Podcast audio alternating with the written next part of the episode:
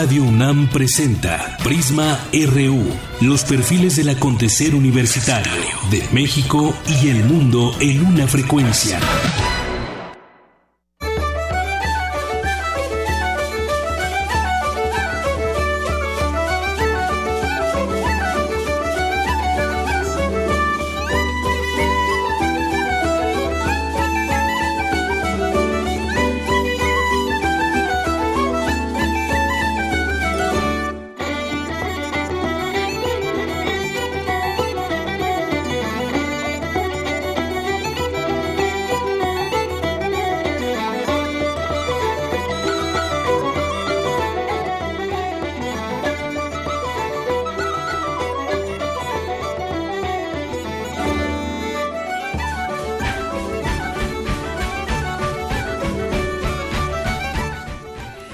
Estamos escuchando es la canción con el tema final es de Chieftains y la banda de gaitas del Batallón de San Patricio junto con los folcloristas Carlos Núñez y los Sensontles. Y bueno, pues hoy que se celebra San Patricio, Día de los Irlandeses, ¿por qué México también lo celebra? Bueno, pues este día normalmente lo festejan los irlandeses pintando las calles de verde eh, allá en Irlanda, seguido también de otros países en Estados Unidos, Argentina y hasta México. Aquí en México la conmemoración se debe a los héroes irlandeses del Batallón de San Patricio, el cual fue parte del ejército durante la invasión norteamericana, con la que el país perdió más de la mitad de su territorio. Y el batallón de San Patricio lo conformaban desertores del ejército de Estados Unidos, que pasaron al lado mexicano al compartir la fe católica, por la que sufrían de abusos de los protestantes estadounidenses, y además consideraron a México como su nuevo hogar y morir muchos de ellos en batallas como la de Monterrey, Buenavista, Cerro Gordo, Churubusco e incluso la de la Ciudad de México, San Patricio es el patrono de Irlanda y el 17 de marzo mucha gente sale a las calles en Irlanda, alrededor del mundo, también en algunos lugares festejan con desfiles, reuniones y vestidos de verde. Y en México, pese a no tener colonias de irlandeses tan importantes como las hay en Chicago, Nueva York o incluso Buenos Aires, también se rinde honor a héroes que hicieron, se hicieron mexicanos para defender al país de esta invasión estadounidense.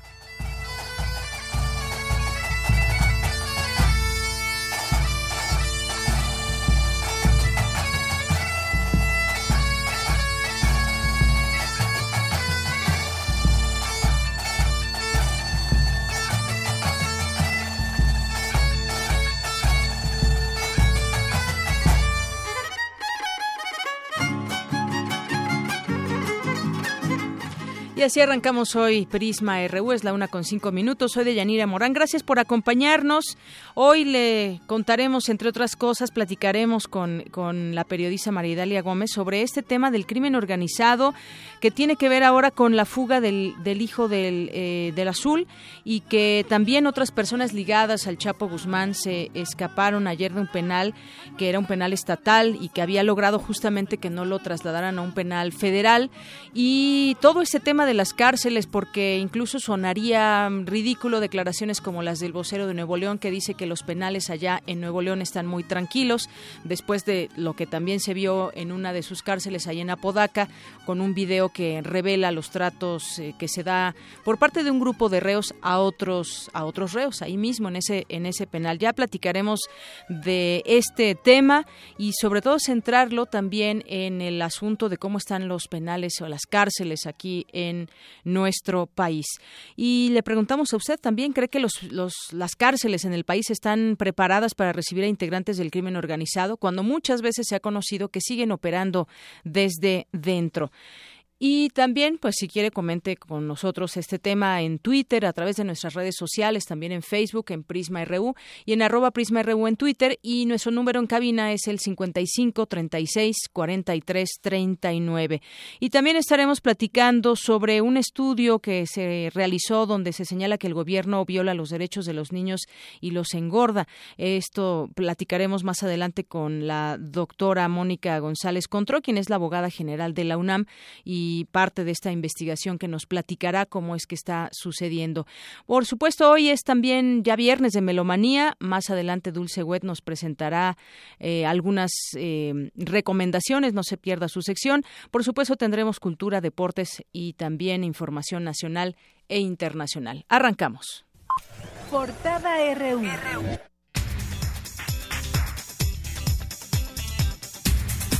Hoy viernes 17 de marzo del año 2017, nuestra portada universitaria en la muestra Nebulosas del nacimiento a la muerte estelar, es factible recorrer todos los ángulos de esa materia cósmica.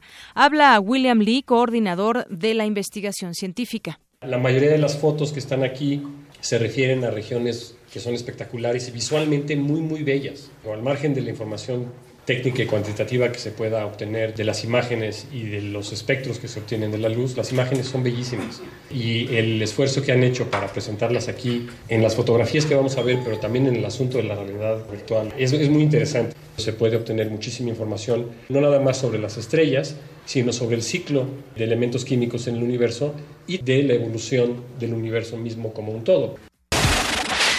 La UNAM invita a la comunidad universitaria a postular a sus candidatos para participar en el reconocimiento Alfonso García Robles para labores destacadas en favor de personas migrantes. Hoy es el Día Mundial del Sueño. A continuación, mi compañera Cindy Pérez Ramírez nos tiene un avance de la información que preparó sobre esta efeméride. Buenas tardes, de Yanira y Auditorio de Prisma RU. El 45% de la población mexicana presenta algún tipo de desorden del sueño. Los detalles más adelante. Gracias. En nuestra portada nacional de hoy, dos funcionarios del penal de Aguaruto, en Culiacán, fueron retenidos por autoridades federales y de Sinaloa tras la fuga de cinco reos, incluido el hijo del capo Juan José Esparragosa, el Azul. El secretario de Gobernación, Miguel Ángel Osorio Chong, exigió al presidente nacional de Morena, Andrés Manuel López Obrador, que respete a las Fuerzas Armadas. Quien aspira a encabezarlas, primero debe de conocerlas y segundo, debe de respaldar con pruebas sus señalamientos. Que se salga de su zona de confort, que asuma con responsabilidad sus declaraciones. Y si tiene pruebas, que vaya al Ministerio Público y la señale. O bien deberíamos también ya tener la verdad histórica de la cual se ha hablado o de la verdad, la investigación final acerca de la desaparición de los 43 estudiantes de Ayotzinapa. La Suprema Corte de Justicia de la Nación declaró inválida la normativa que regula el uso de la fuerza pública en el Estado de México, conocida como Ley Atenco. El titular del Ejecutivo aseguró que en breve se promulgarán las reformas a la Ley General de Educación para facilitar la revalidación de estudios de los mexicanos en el extranjero.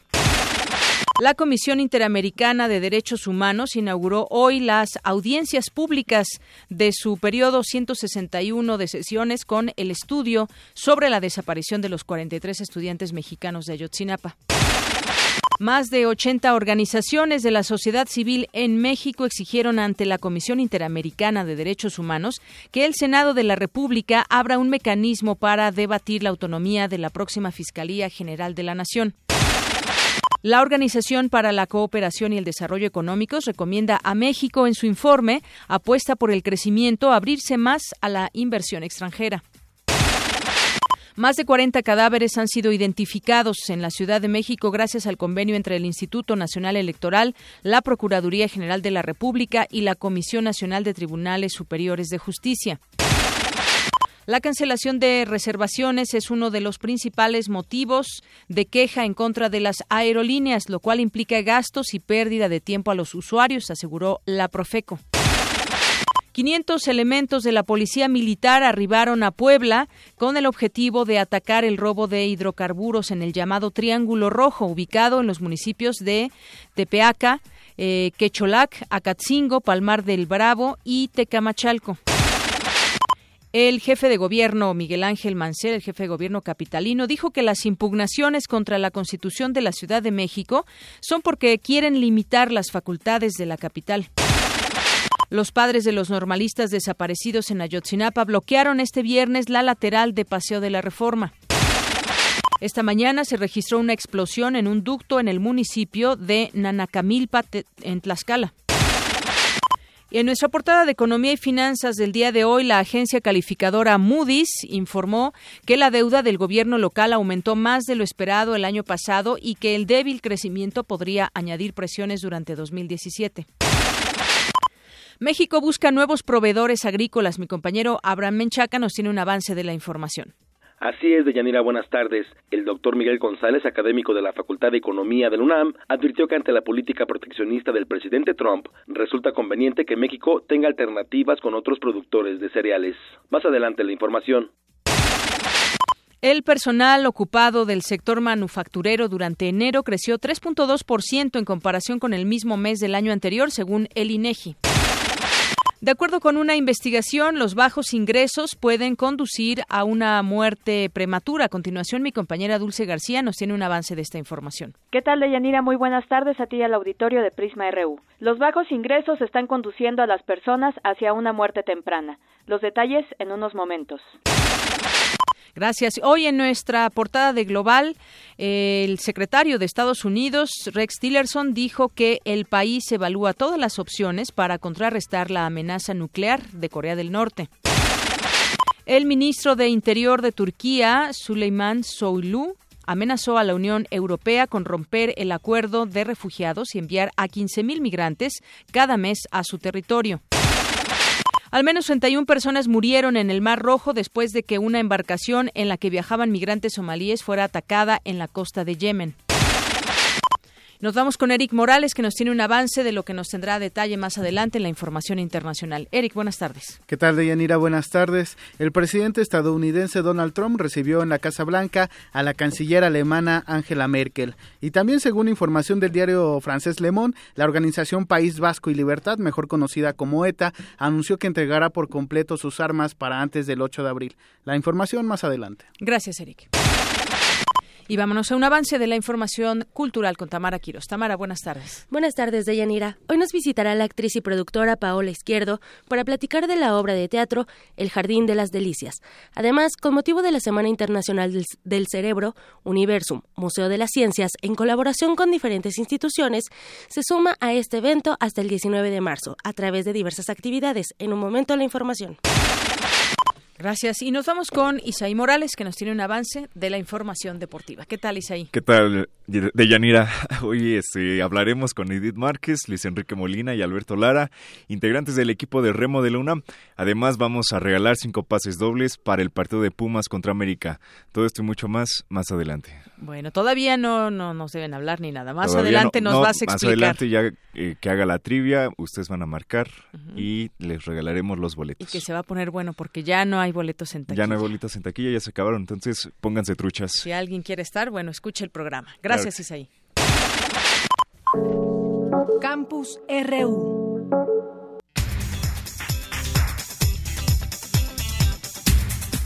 Una con 15, hoy es el Día Mundial del Sueño y se conmemora este día y que tiene que ver con lo que nos adelantaba Cindy Pérez Ramírez hace unos momentos con, eh, con el, porcentaje de 45% de, de las personas en el mundo padecen algún trastorno del sueño. Cuéntanos, Cindy, buenas tardes. Buenas tardes, de Yanira y Auditorio de Prisma RU. En el marco de la conmemoración del Día Mundial del Sueño, especialistas de la Clínica de Trastornos del Sueño de la UNAM instaron a crear conciencia de la importancia que tiene para nuestra salud. De acuerdo con datos de la entidad universitaria, aproximadamente el 45% de la población mexicana presenta algún tipo de desorden del sueño, tales como insomnio, somnolencia y trastornos del movimiento. La académica Viridiana Valdés Pineda señaló que además de deteriorar nuestra calidad de vida, ocasionan enfermedades metabólicas. Se incrementa el riesgo de tener diabetes tipo 2 cuando tenemos pocas horas de sueño. También favorece que pueda subir de peso, entonces se incrementa también el riesgo de obesidad. Y la misma obesidad, a su vez, también genera problemas de sueño. También podemos encontrar alteraciones cardiovasculares. Puede incrementarse hasta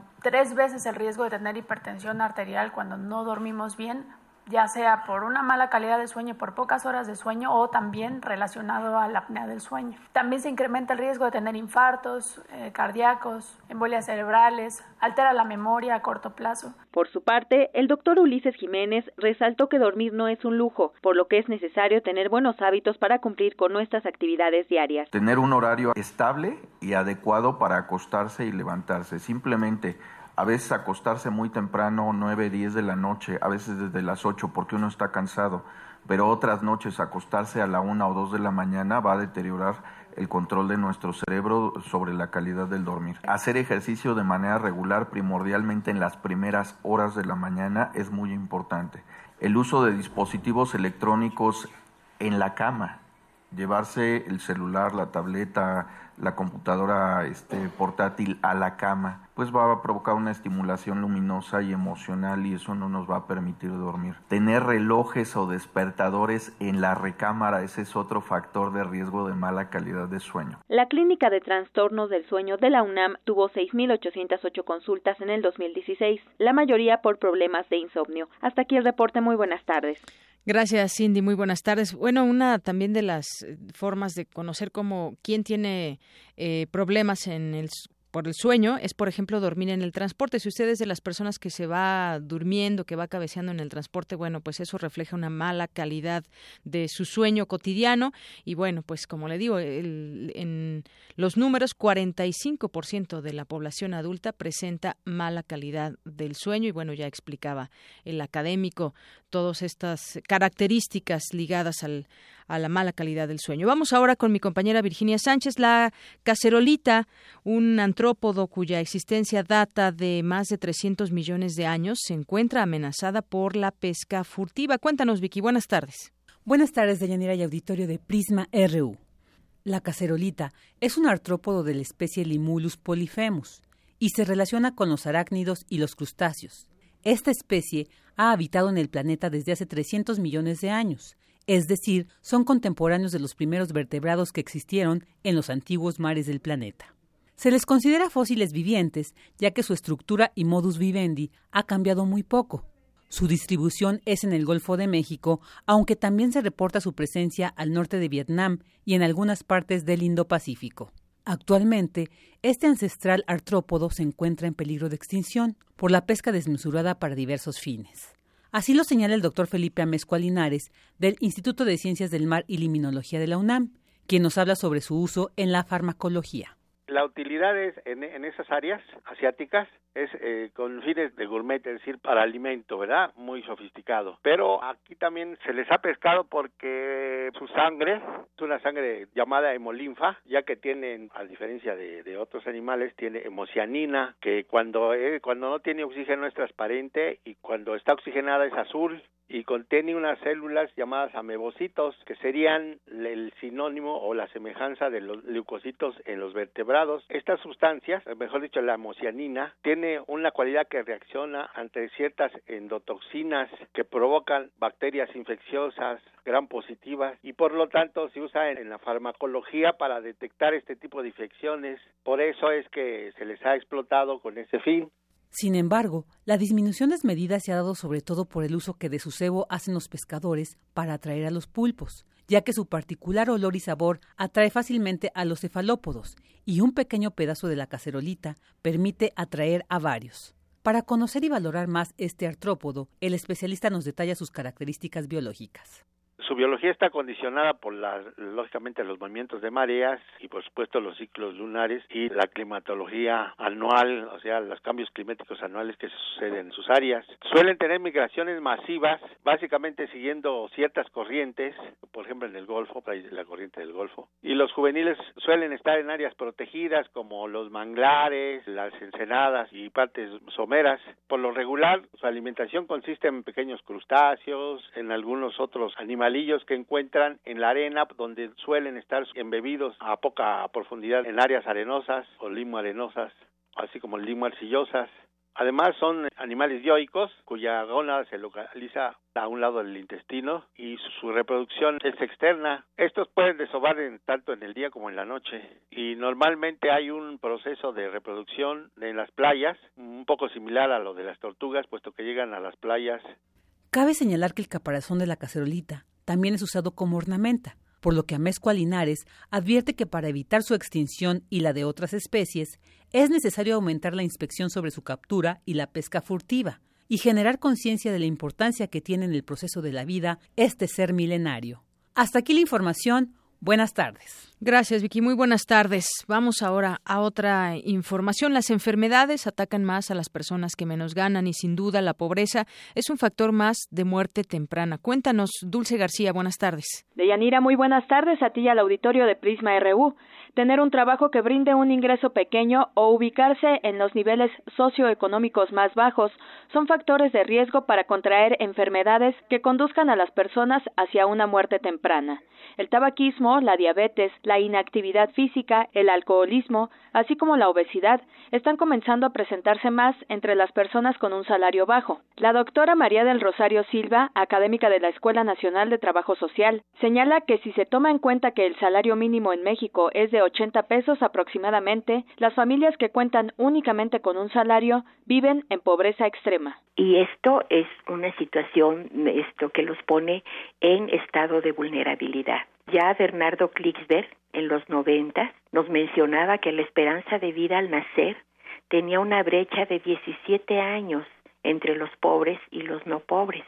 Eso significa que las personas pobres van a vivir 17 años menos en promedio que los que no lo son. De Yanira, auditorio de Prisma RU, la doctora Silva explica por qué la pobreza condiciona el estado de salud de las personas. Porque de ella depende la nutrición, la educación, el acceso a una vivienda digna, a no hacinamiento, y sobre todo a los en este sentido a los servicios de salud. Les comento también que en el mundo por tener un nivel de ingresos inferior, los individuos pierden 2.1 años de vida, por hipertensión 1.6 años, por consumo de alcohol 0.5 y por obesidad 0.7. María del Rosario Silva considera que los gobiernos deben hacer lo debido para garantizar el bienestar de las personas. La OMS dice que la salud es todo estado de bienestar físico, mental y emocional. Imagínese usted el estado de salud en la que se encuentra el 80% de los mexicanos. Estresados, preocupados, eh, sin saber mañana qué cosa va a ocurrir. Entonces, ¿qué hacer? Pues ojalá que los políticos se pongan a trabajar en verdad por la población y para la población en lugar de para su propio bienestar. Hasta aquí la información. Muy buenas tardes. Gracias, Dulce. Muy buenas tardes. Prisma RU. Queremos conocer tu opinión. Síguenos en Twitter como arroba PrismaRU. Nacional RU. Es la una con 25 minutos. Hay varios temas nacionales que queremos comentar con todos ustedes el día de hoy. En un momento más platicaremos de lo que ha sucedido con la fuga del hijo del azul y otras cosas más que suceden en las en las cárceles, porque por cierto no encuentran al director del penal después de esta después de esta fuga ya le contaremos un poco más adelante. El jefe de custodios del penal de Culiacán es el que no aparece. Y vamos ahora a Veracruz porque ahí en el cementerio clandestino que se ha encontrado y en donde gracias a la búsqueda de muchos familiares y sobre todo mujeres que están en busca de, de sus hijos o familiares desaparecidos es como se ha podido conocer más de estas eh, fosas allá en Santa Fe en el norte del puerto de Veracruz.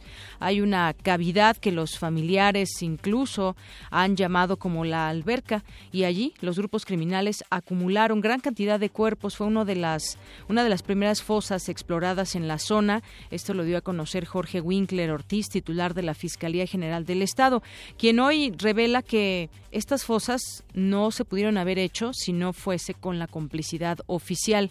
Como sabemos, esto ya es desde el año pasado, meses atrás, que se han encontrado estas fosas y se han seguido encontrando otras tantas.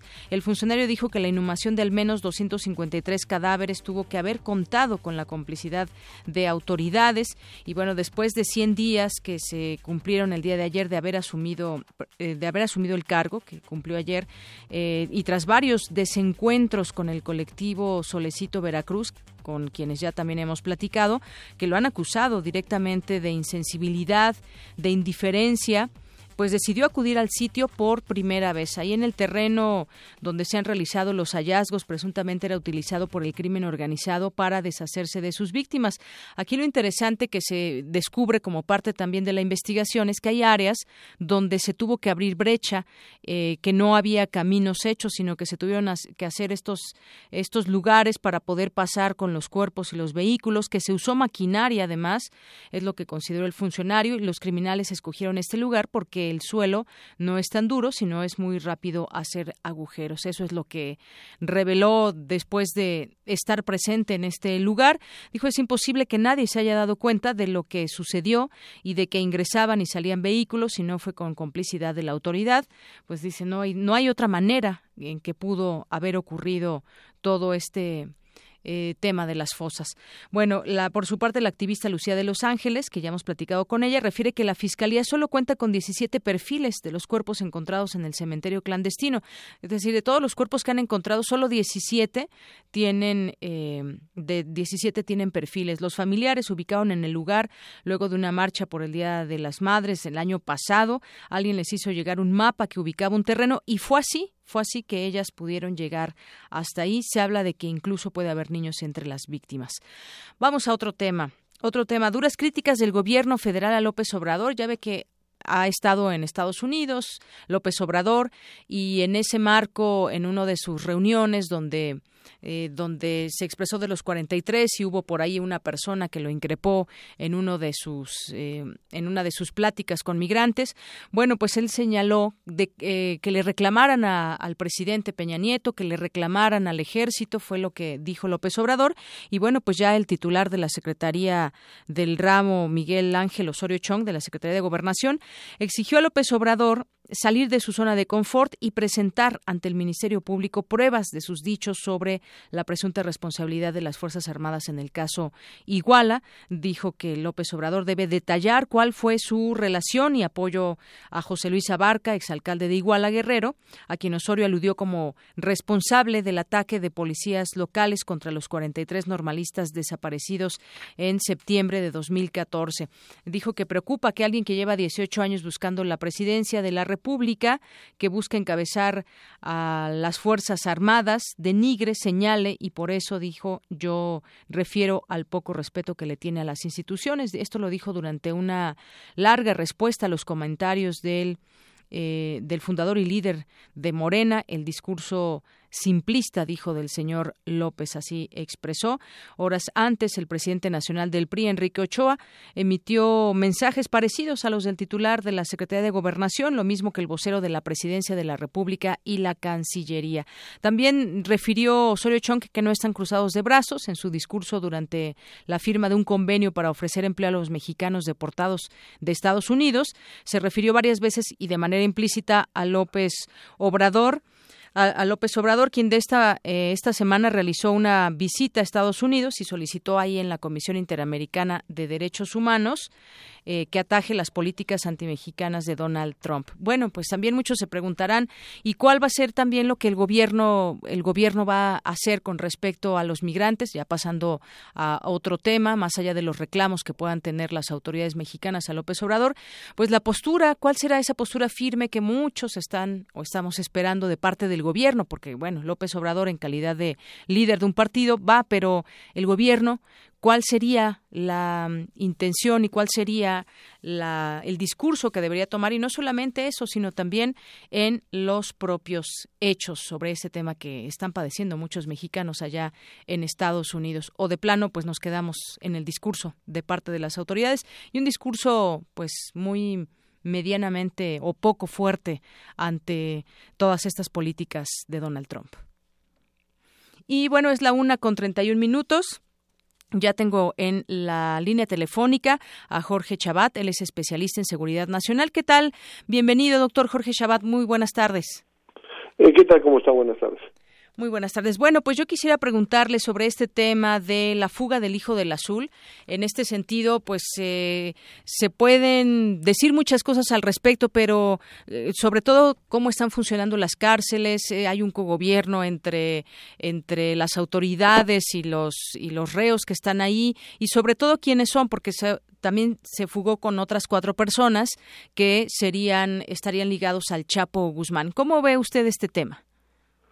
Bueno, mire, ciertamente es un problema añejo ya eh, de, las prisiones y sobre todo las prisiones estatales, aunque las federales también pasan, también se escapó el Chapo Guzmán de dos veces de una prisión de alta seguridad federal, pero eh, en los estados parece que la situación es todavía peor, no es la primera ocasión que ocurre, incluso en el pasado ha fugas masivas eh, de zetas que, se daban en, en, en, los estados del norte, eh, en, Tamaulipas, en Coahuila, en fin, ha habido ha habido fugas ya desde hace varios eh, varios años y lo que refleja es ciertamente pues un problema estructural eh, de, control de las prisiones.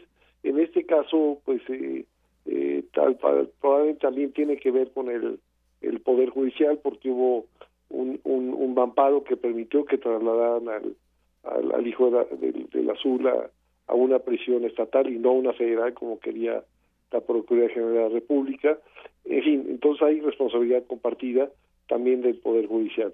Pero ah, sí es un problema complicado y que no se ha resuelto y que pues yo llevo años eh, comentando sobre lo mismo y parecería que estamos eh, en el mismo punto que hace 20, 30 años, exactamente igual lo cual es muy grave. Eh, se sabe, Juan José eh, Esparragosa Monzón, hijo del Azul, uno de los fundadores, además del cártel de Sinaloa, que se fugó de un penal de Sinaloa junto con cuatro internos cómplices de Joaquín El Chapo Guzmán. Y está marcado eh, este personaje que se, que se fugó como uno de los 122 objetivos prioritarios del gobierno federal por la violencia que genera en la frontera entre México y Estados Unidos. Vemos que los atrapan, en, ocasiones, siguen su proceso ahí dentro, en este caso en un, en un penal estatal, eh, su defensa, sus abogados. Después puede o no venir una sentencia porque eso toma tiempo también y después resulta que en ese proceso se escapan y no, no es la primera vez que se escapa un reo de esta magnitud. Estaríamos hablando también, eh, como usted dice, es como si desde hace 20 años no hubiera cambiado muchas cosas. Sin embargo, pues eh, la preocupación está ahí y es un mal mensaje que se manda eh, de parte del gobierno mexicano. Incluso eh, estamos hablando de una frontera con Estados Unidos que seguramente preocupará también a los propios estadounidenses. No, pues sin duda. Bueno, yo creo que este es un tema que, que ha estado también en la agenda bilateral desde hace tiempo. Hace tres años cuatro años que se que liberaron a Rafael Caro Quintero a las dos de la madrugada por una orden también de un juez, eh, pues en los Estados Unidos montaron en cólera, eh, en fin, sí provoca conflictos con Estados Unidos, eh, pero refleja pues sí ciertamente un problema complicado porque además tiene que ver con el sistema federal que tenemos, porque en este caso estamos hablando de prisiones estatales, donde ciertamente los controles no son muy muy efectivos o son menos efectivos todavía que en las federales y donde la, el gobierno central, el gobierno federal, pues tampoco tiene mucho mucha capacidad para para tomar decisiones, ¿no? Y, y por otro lado estamos hablando de división de poderes, porque eh, eh, una cosa pues es el ejecutivo, pero también los, el poder judicial toma decisiones, ¿no? Entonces sí, este, en fin, está claramente está funcionando mal el federalismo, está funcionando mal la división de poderes y por lo tanto pues está funcionando mal el Estado mexicano y esto nos provoca problemas pues desde luego adentro y también en la relación con Estados Unidos que pues me temo que van a seguir presentándose en los próximos años. Así es, todo va concatenado y nos decía pues todo de este, de este sistema y del Poder Judicial porque hay que recordar que este, eh, este eh, delincuente, digamos que, pues bueno, tuvo un amparo para no ser eh, recluido en un penal federal y de esta manera, pues ya vimos muchas veces cuáles son esos planes, es ampararse, pero pues tienen en mente la fuga y, comprar autoridades. Bueno, no, no conocemos el detalle de la investigación, pero pudo haber sido de esta manera porque hasta el momento no se localiza el jefe de custodios, por pues, ejemplo. qué, coincidencia. Sí. No, pues, obviamente corrompe, pues eh, corrompen a quien se, a quien se dejen, evidentemente. y, insisto, y han corrompido también autoridades federales. El Chapo Guzmán escapó también comprando, dos veces escapó comprando a, a quien pudo. Pero da la impresión que el problema es todavía más grave en los estados, ¿no? O sea, no estoy diciendo que no haya un problema a nivel federal, y es claramente un problema de corrupción y de controles, y, y otra vez la debilidad institucional del, del, Estado mexicano como un todo, ¿no? Y, y ese es el, origen de todo el problema, ¿no? Este, eh, finalmente la institución no está funcionando y el Estado de Derecho no está funcionando y pues por eso tenemos eh, pues todos estos problemas de seguridad y, y, en general pues el, Estado funciona muy mal en todas las áreas. Así es, y si nos vamos a otro estado, pues acabamos de ver lo que sucedió en Nuevo, en Nuevo León, en, específicamente en Apodaca. bueno, bueno, ese tampoco es historia nueva. Claro. Pues, ya, ya, ya hemos tenido varias historias.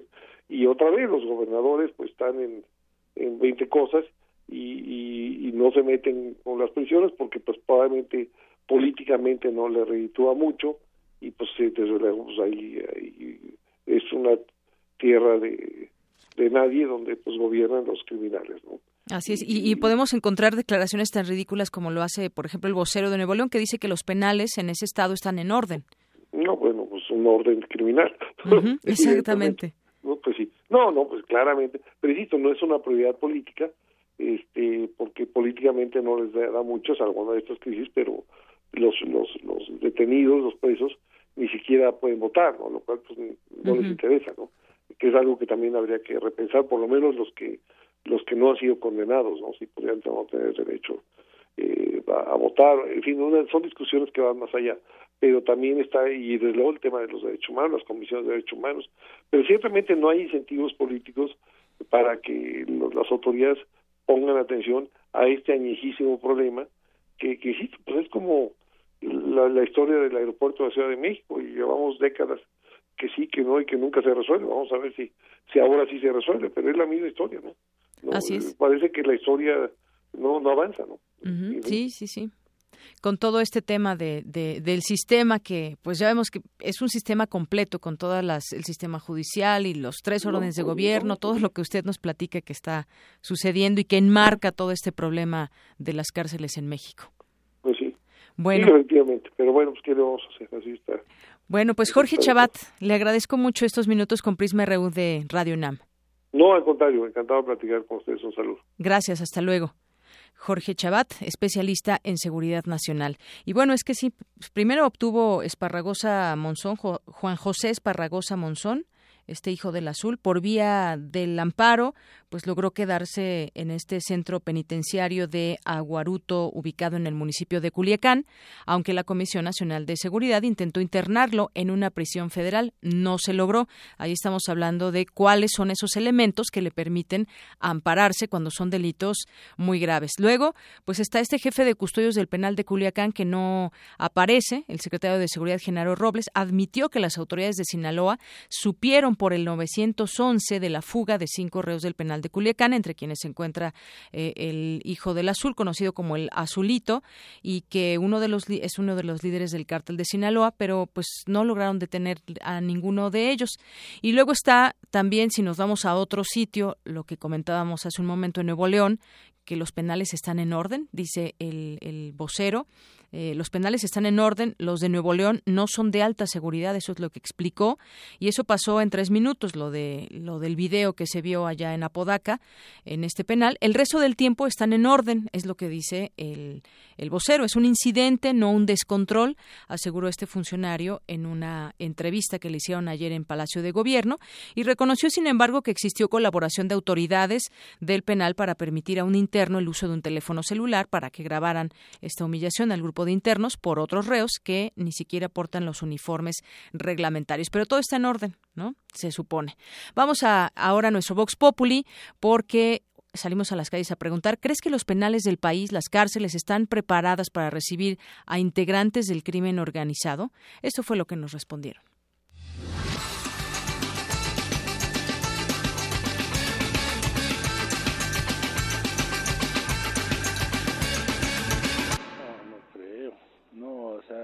Por lo que yo tengo entendido, mucha corrupción y ellos los compran, o sea que están mejor que en su casa, nomás porque están encerrados. No, no, no están preparadas porque por la corrupción que hay, que cualquiera con dinero hace lo que quiere adentro y fuera de la cárcel. Yo creo que llevan ya bastantes años sin estar preparadas. Tenemos sobrepoblación en cárceles y hay demasiada corrupción dentro. Eh, lo vimos mucho, por ejemplo, con lo del Chapo, que ah, no creo que fuera un escape milagro, sino que obviamente hubo ayuda de ahí, entonces si ni siquiera pueden mantener un reo normal o un reo super buscado en una cárcel, agregan más gente, hay más corrupción, entonces realmente no creo que estén preparadas. No, por supuesto que no. Por eso son todos esos desastres que hay en las cárceles, ¿no? No, no la verdad es que no. No están bien, están están las, las cárceles muy chiquitas y no están preparadas la, tanto el, la policía, bueno, los, los custodios no están preparados, la verdad es que no. No, yo creo que son muy pocas las que hay, las que ya existen están súper saturadas y pues deberían, no sé, como crear nuevas para alguien con mayor seguridad, porque pues ya vimos lo que pasó con el Chapo, cualquiera se puede escapar, la corrupción es... Bueno, para empezar hay que eliminar la corrupción, ¿no? Después de eso pues empezar a construir nuevas unidades que aíslen a estas personas con una mejor calidad también, porque bueno, son seres humanos, pero más seguridad sobre todo. La verdad no, porque pues, solo viéndolo con el Chapo, ¿no? Que se escapó fácilmente en este en la ropa sucia.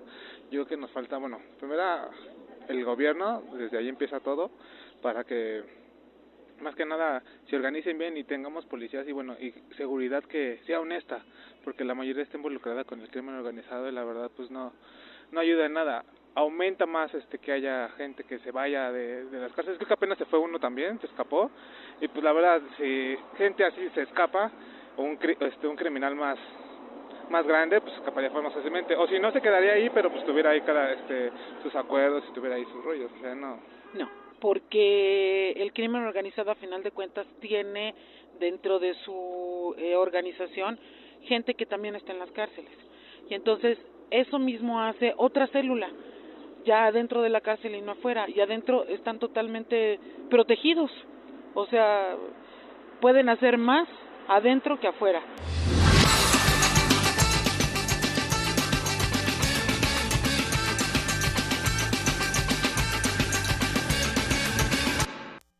Prisma RU. Bien, continuamos. Decía uno de los entrevistados, escapó en la ropa sucia el Chapo Guzmán. Así es, en el carrito de la ropa sucia. Y nos decía Jorge Chavata hace un momento, 20 años y parecería que nada ha cambiado. Vámonos a otro tema. Eliminan por plagio a dos aspirantes a fiscal anticorrupción. Quedan 25 entre las personas interesadas a ocupar esta eh, fiscalía. Los, las comisiones unidas de justicia y anticorrupción y participación ciudadana del Senado anunciaron que los ciudadanos Braulio Robles Zúñiga y Angélica Palacio Zárate quedaron eliminados del proceso de selección del fiscal anticorrupción, toda vez que se encontraron similitudes sustanciales hay quien llama plagio ya a los ensayos, en los ensayos presentados como requisito para participar en este proceso. El presidente de la Comisión Anticorrupción, el priista Héctor Yunes Landa, detalló que varios párrafos prácticamente son idénticos en los ensayos de los dos aspirantes y por lo tanto no pueden permanecer en este proceso. Los senadores aclararon que no están prejuzgando sobre quién realizó el plagio, simplemente detectan el hecho y por ello se tomó la decisión de que no pueden ser candidatos para el cargo de, el cargo de fiscal anticorrupción, situación que ya fue notificada a ambos ciudadanos. Y, bueno, pues eh, Braulio Robles ya determinó declinar su aspiración y de esta manera los candidatos inscritos en noviembre de 2016, desde el año pasado en la convocatoria, hasta el momento permanecen ya solo 25 aspirantes en esta búsqueda de la titularidad de la Fiscalía Especializada para combatir delitos relacionados con hechos de corrupción. Lo anterior en el marco del tercer y último día de comparecencias de los aspirantes al cargo de fiscal anticorrupción que tiene lugar en el Senado de la República. Bueno, pues yo creo que entre otras cosas lo que se requiere de un fiscal anticorrupción es, es honestidad, ¿no? Pero bueno, ahí está el tema. Y en Chiapas, en Chiapas le, comento que marchan maestros contra el nuevo modelo educativo. Son maestros de la sección 7 y 40, padres de familia también y organizaciones sociales que marcharon en Tuxtla Gutiérrez. Anunciaron también un paro de 48 horas. No están de acuerdo con este nuevo modelo educativo. Bueno, pues habrá que conocer también más detalles de estas demandas. Un lugar, un estado donde se ha mantenido muy firme en contra de la reforma educativa desde un primer momento. Y bueno, el vocero de la sección 7, que es José Luis Escobar Pérez, dijo que el nuevo modelo educativo solo responde a intereses empresariales y de la Organización para la Cooperación y Desarrollo Económicos, pero que no toma en cuenta la voz de experiencia de los maestros, alumnos y padres de familia. Por eso dijo el, el vocero que en Chiapas, como en los demás estados, este modelo es, es un aborto, así lo llamó, porque nació muerto. La manifestación empezó a las 9.30 de la mañana y bueno, esos son sus reclamos.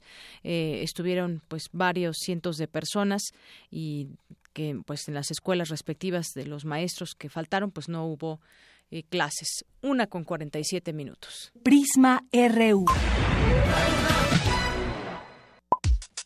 Para nosotros, tu opinión es muy importante.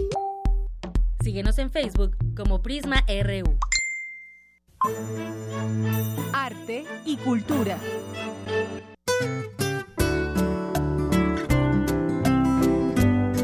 Vámonos a Cultura con Tamara Quirós. Tamara, buenas tardes. Deyanira, muy buenas tardes.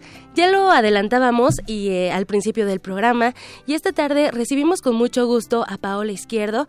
Ella es actriz y productora de la obra El Jardín de las Delicias. Muy buenas tardes, Paola, bienvenida. Hola, Tamara, muchas gracias. Hola, Deyanira. Hola, gracias ¿qué por tal? el espacio. Paola, esta obra es la segunda parte del homenaje a Jesús González Dávila, El tiempo recobrado. La primera parte fue crónica de un desayuno y el mismo día por la noche. Pero, ¿qué podemos ver en esta segunda parte de este gran homenaje? En esta segunda parte vemos la historia o la conclusión de la historia de uno de los personajes eh, que nace en Crónica de un desayuno, que es el personaje del hijo. Eh, pues estos, eh, esta familia que se plantea en la primera historia, en la eh, primera cronológicamente, no la primera que escribió el autor en este, em, en este conjunto de obras que están relacionadas, eh, la primera cronológicamente dentro de la historia, eh, se ve una mm, familia, una familia pues aparentemente tradicional, pero pues con muchas disfunciones adentro, ¿no? Hay mucha violencia eh, intrafamiliar, hay violencia de género, hay abuso por parte del padre hacia los hijos. En la primera se ve hacia la hija y en la segunda se sabe, en esta vamos a saber que también hacia, hacia el hijo. Y entonces vemos cómo el hijo, lo- la anécdota es que el hijo trata de escapar. Se va con la novia y eh, pasan la noche en un hotel antes de irse hacia Uruapan, que es el lugar que ven como destino ideal, ¿no? Eh, el Ítaca, el lugar ideal a donde llegar. Em, Uruapan. Y pues resulta que, que en esta noche que pasan en el hotel, pues son perseguidos por los fantasmas de su vida, ¿no? Por esta violencia que los ha venido pues formando y determinando como los seres humanos que son hoy día y que encuentran pues imposible escapar, no solo escapar físicamente, sino escapar pues emocionalmente de todo este dolor y toda esta historia tremenda que los ha venido persiguiendo. Como, como un eje temático está la vida en familia y precisamente estos desajustes. Así Eh, es. Ellos van huyendo de, de toda esta parte del núcleo familiar y, y lo que conlleva la convivencia diaria. Sí, así es, así es. Ve- vemos que de pronto, em, pues como tenemos esta idea de que la familia tiene que ser de una cierta manera, pues de pronto toleramos muchas situaciones de violencia, de injusticia, de abuso adentro de nuestros núcleos, ¿no? Y entonces, pues esto es un- una llamada de, de auxilio de estos personajes, em, pues porque quieren escapar de ahí, pero no saben cómo, porque están pues determinados a que así tiene que ser y esta es la única manera de vivir, ¿no? Claro, es como luchas con tradiciones, como, como luchas contra una Eh, sociedad que te marca cierto camino. Exactamente. Esto nos vamos a encontrar en el jardín. Esto es lo que nos vamos a encontrar. Es una, eh, pues este nombre que, que suena dulce. Eh, está basado en esta pintura del Bosco. Así es, las tres partes, ¿no? Exactamente, que si tú lo ves de lejos parece un picnic, ¿no? Sí, claro. Con frutas y con flores y Y plantas. colores pasteles. Ah, que- es- así es. Ajá. Y ves el detalle, pues es el infierno ahí mismo, ¿no? Son pues personas viviendo tortura, eh, personas eh, ahorcadas por las mismas plantas, personas que no pueden escapar con, con partes de de pescados, con unas imágenes súper extrañas. Muy Y as- surrealista, ¿eh? Sí, es así. y ese es el universo que ataca a este personaje, que además de pronto pierde más bien pierde por completo conexión con la realidad. En este hotel lo atacan realmente estos fantasmas, es decir, él en el empleado del hotel pues ve al papá, ve al médico porque ya ha tenido que medicarse em, porque sufre un desajuste muy muy grave en de pronto en un, en un closet misterioso que está ahí, eh, que se vuelve un leitmotiv durante la obra, el poder abrir o no este closet, pues va apareciendo el fantasma de la mamá, el fantasma de la hermana. Como esos eh, miedos, ¿no? Sí, exactamente. Tus fantasmas comúnmente son tus miedos. Los miedos y los reclamos y las angustias y esas cosas que no pudimos decir en su momento y que pues nos atrapan, ¿no? Estemos donde estemos, estemos aquí o en Uruapan o en Ítaca, o donde sea. Nos atacan, ¿no? ¿A quién recomiendas esta obra? ¿Para quién va dirigida? Eh, pues yo creo que bueno, no, está dirigida a toda la familia, puesto que hay temas muy fuertes que se tratan, es para adolescentes y adultos. Creo que, que es una reflexión muy importante y muy interesante para, pues, para todas las personas que, que gusten verla, no únicamente quienes viven violencia, desde luego que por supuesto nos podremos ver reflejados, pero para quienes tenemos interés en reflexionar sobre la familia, sobre los roles tradicionales y sobre la posibilidad de crear pues diferentes estructuras basadas eh, sí en el amor y no en la tradición o en la imposición, ¿no? Muy bien. Em, creo que, que está dirigido a todos quienes, quienes podamos les ver un aprender también más, ¿no? Sí, sí, exactamente. Porque además, pues es una obra que es plásticamente muy linda, no es solo así ir a azotarse, ¿no?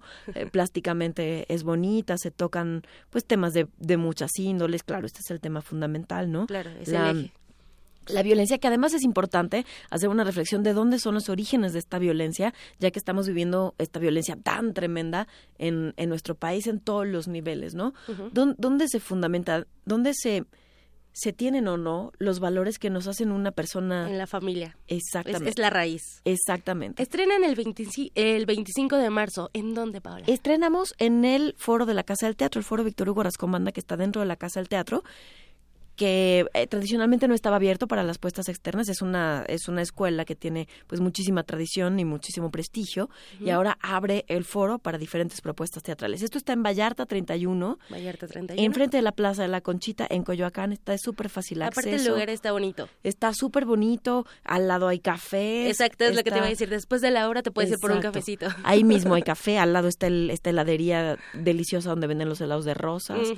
Está súper bien ubicado Vallarta 31 en Coyoacán y va a estar los sábados y domingos a las 7 de la tarde. Son únicamente seis funciones de esta parte del ciclo de Jardín de las Delicias y posteriormente continuaremos con las siguientes partes. ¿Cuántas obras eh, forman parte de este homenaje? Eh, son cinco puestas en escena. Cinco puestas en escena. Sí. Muy bien. Entonces, El Jardín de las Delicias eh, de Jesús González Dávila con la dirección de Isaac Pérez Calzada, producción Paola Izquierdo. Gracias, Paola.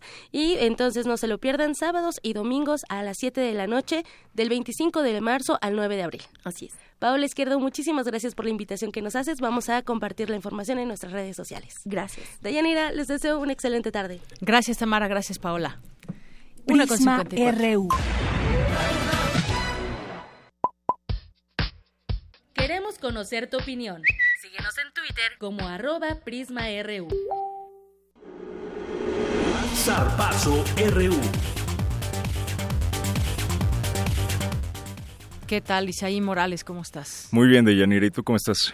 Muy bien, muchos estarán ansiosos ya de los boletos, pero bueno, creo que hasta la segunda parte o ahorita. No, ahorita vamos a lanzar la trivia, va a ser por teléfono y yo voy a contestar los los teléfonos. Ah, de una vez, de una, vez? sí, ya que se vayan. Que se vayan porque tienen hasta las seis para recoger los boletos, entonces este es importante. Eh, empezamos con la información deportiva. El representativo femenil de fútbol soccer de la UNAM avanzó a cuartos de final eh, tras un del, del Campeonato Nacional Universitario Telmex. La escuadra dirigida por Jair Juárez disputó 10 encuentros de esta primera etapa, en la que terminó con 23 puntos, con una marca de 7 victorias, 2 empates y una derrota, para ubicarse en la tabla general en tercer lugar nacional. En el torneo participaron, bueno, participan 23 selecciones de las principales instituciones de educación superior de México. Entonces, un lugar súper, eh, pues muy bien, ser el tercer lugar en nivel nacional en el fútbol femenil, pues tiene Es, es muy buen lugar. Y pasando a más información, el Club Universidad Nacional continúa con su preparación previo al duelo frente al América este domingo a mediodía. El volante universitario Jesús Gallardo señaló que las bajas de América, Pablo Aguilar por suspensión y Paolo Golds por lesión, no les, eh, no les va a beneficiar al equipo universitario. Escuchemos lo que dijo.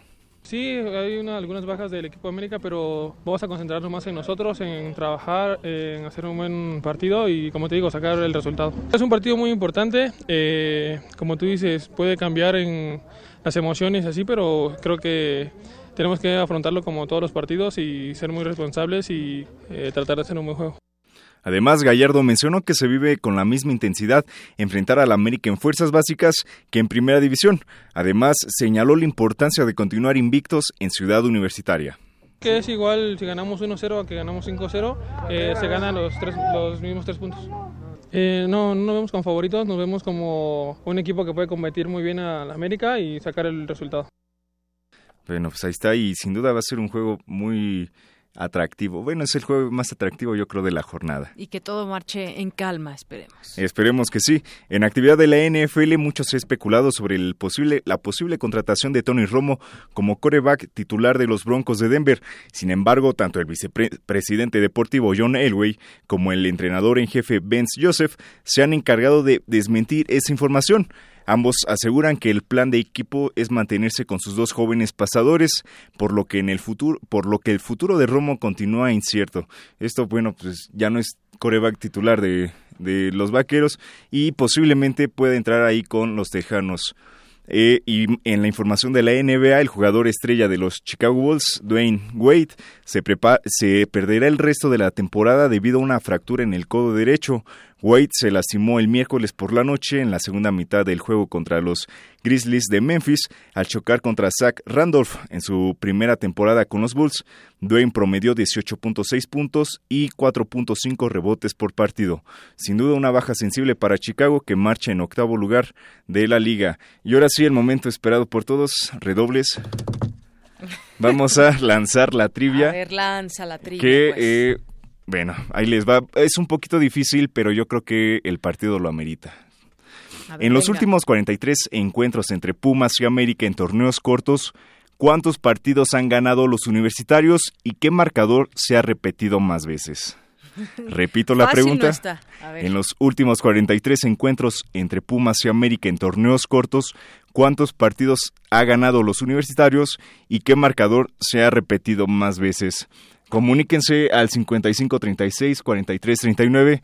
Yo voy a contestar los teléfonos, anotaré los nombres y tienen hasta las 6 de la tarde para eh, pasar por los boletos. Muy bien. Bueno, pues ahí al rato nos dices los nombres de claro los ganadores. Sí. Gracias. Deyanira, hasta aquí la información.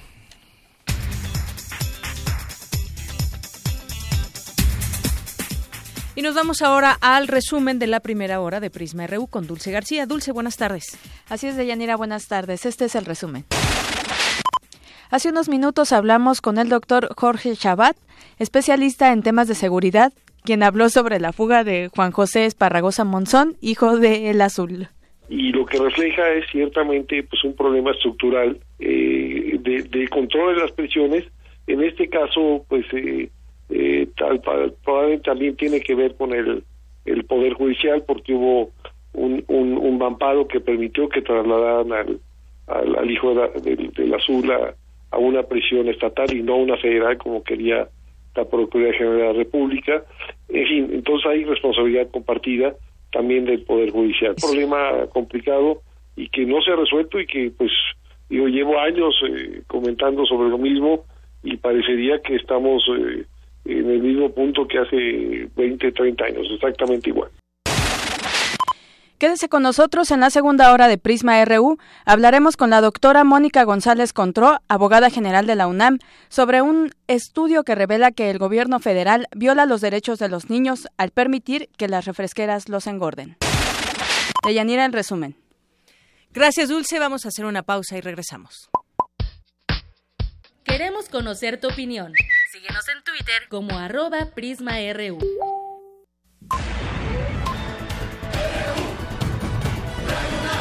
Prisma RU. Con Deyanira Morán. La creencia dicta que cualquier conjuro o maldición ejecutado después del atardecer aumenta su fuerza conforme se acerca a la medianoche.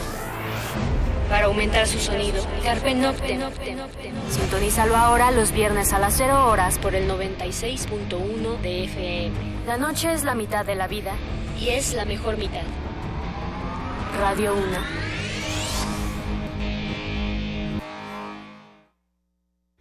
Ballets de todos los tiempos. Música medieval, barroca, moderna. Los sonidos que hacen mover al cuerpo en un solo programa. Diáspora de la danza, lunes a viernes a las 6.40 de la mañana y su retransmisión a las 3 de la tarde. Por el 96.1 de FM. Radio UNAM. El Tribunal Electoral del Distrito Federal te garantiza, entre otros derechos, votar y ser votado, asociarme libre e individualmente, ejercer mi participación como ciudadano.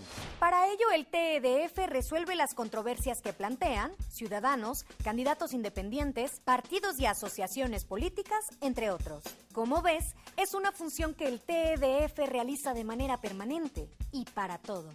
Tribunal Electoral del Distrito Federal por la defensa de tus derechos político-electorales. El Museo del Palacio de Bellas Artes abre sus puertas a la magna exposición Pinta la Revolución, Arte Moderno Mexicano, 1910-1950, compuesta por 220 piezas entre pinturas, murales portátiles, impresos, ejemplares de diarios, fotografías y fragmentos de películas mexicanas. La muestra integra obras de Rivera, Orozco, Frida Kahlo, Siqueiros, entre otros, y se puede visitar en el Museo del Palacio de Bellas Artes. Una soprano vaga en pena. Revive el suceso que la condujo a la muerte. Locura, castigo, rebeldía. Heroínas transgresoras. Farsa trágica interpretada por Luz Angélica Uribe. Para mayores de 12 años. Todos los sábados de marzo a las 19 horas en la sala Julián Carrillo de Radio UNAM. Entrada libre. Ven y pierde la cordura.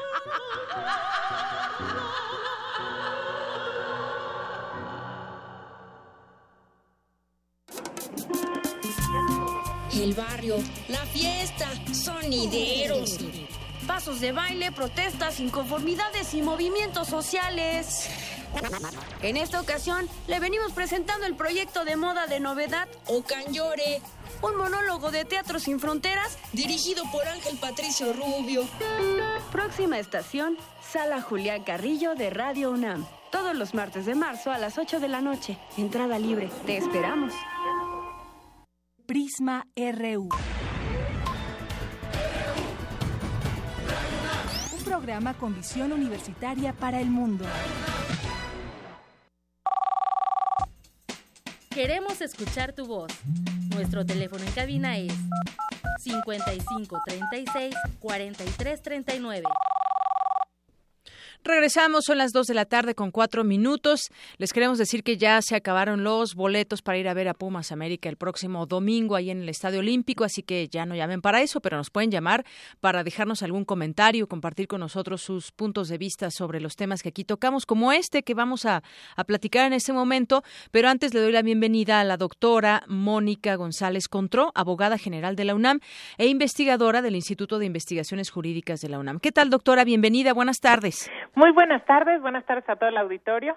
Bueno, pues, pues encantada de la entrevista. Gracias, doctora. Nosotros también. Yo quiero platicar con usted sobre este libro, Los derechos de los niños y las niñas en México frente al ambiente obesogénico, que hace unos días se presentó ahí en Casalam y usted es una de las autoras que eh, junto con Isa Luna Pla reconocieron que el tema de la obesidad de las y los niños mexicanos ha sido tratado por la opinión pública desde el, el punto de vista científico, antropológico y económico, pero ha dejado a un lado el aspecto de los derechos humanos. Platíquenos un poco de este, de este libro y de este enfoque, doctora.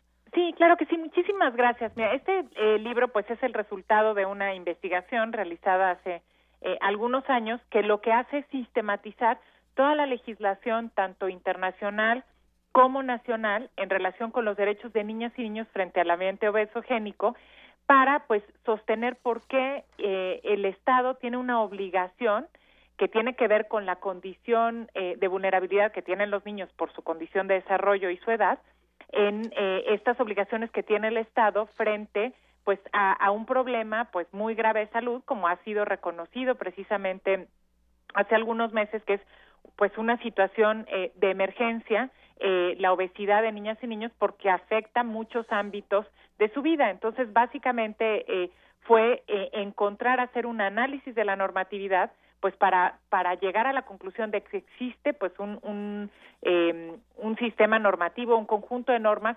aplicables, eh, pues que, protegen a niñas y niños de este ambiente y pues que deberían exigir también acciones por parte del Estado.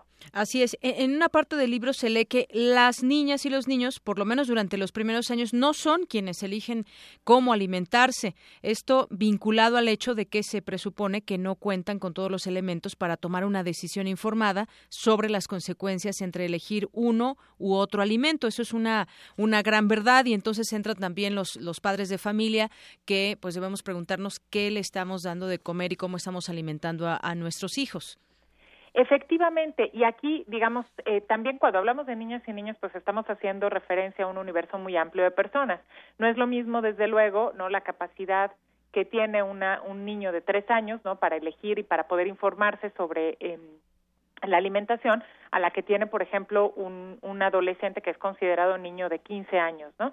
Entonces, es muy importante porque lo que nosotras sostenemos es que la configuración de los derechos de niñas y niños incluso limita el poder de decisión de los padres y las madres. Esto quiere decir que no no puede entenderse que hay una total libertad de cómo decidir alimentar eh, a los padres y las madres, sino que este tiene que garantizarse el derecho al niño y este es un principio básico de eh, los derechos de niñas y niños, pero desde luego habría que trabajar mucho en el derecho a la información hacia este, los, los padres o madres de familia, no, los cuidadores de la niña o niño para que sepan qué es lo que eh, lo que le están dando de comer a los niños, porque muchas veces ni siquiera tenemos este esta información y la reflexión llega también más allá, porque nosotros nos hacemos cargo que en estos contextos eh, urbanos, pues donde hay también una este pues población en condiciones, por ejemplo, laborales muy complejas de horarios, por ejemplo, pues quienes tienen que hacer dos horas a su lugar de trabajo, muchas veces lo más fácil es recurrir a alimentos procesados que no son los más recomendables este, para niñas y niños, o, o al contrario, que son nocivos. Entonces, la estrategia tiene que ver poner a la niña o al niño en el centro y a partir de ahí pues diseñar este pues toda una serie de medidas que tiendan a garantizar estos derechos y que desde luego incluyan a las familias, ¿no? Como un elemento muy importante que es el, el contexto principal en donde se desenvuelven eh, niñas y niños, ¿no? Pero sí tenemos que ser mucho más enfáticos porque la situación nos está obligando a ello. Así es, doctora. Son varias cosas que hay que poner atención.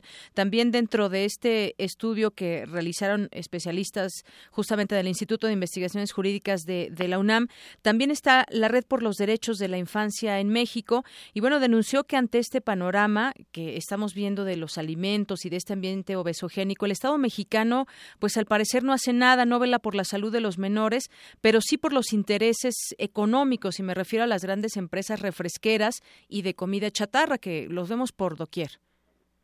Claro, mira, aquí yo digo, esto es una, una afirmación de la Red por los Derechos de la Infancia, no es propiamente este lo que lo que concluye el, el, estudio? el estudio que nosotros hicimos, porque desde luego sí hay que reconocer que se han hecho esfuerzos por parte del Estado mexicano y este y es reconocido por parte del mismo Estado como un problema de salud pública y, eh, y bueno, pues hay estrategias, ¿no? Que se han eh, lanzado de manera muy importante. Lo que pasa es que lo que nosotros sí eh, concluimos en el estudio es que estas estrategias hasta el día de hoy son insuficientes ante el escenario que nos, enfrentamos y sobre todo pues que este habría que poner y esto es el, el objeto en el centro siempre a la niña o al niño y esto pues no no siempre se advierte este pues necesariamente en todas las, las políticas públicas entonces básicamente es una eh, es un estudio este que tiende a dotar de herramientas eh, pues a los a los tomadores de decisiones para saber pues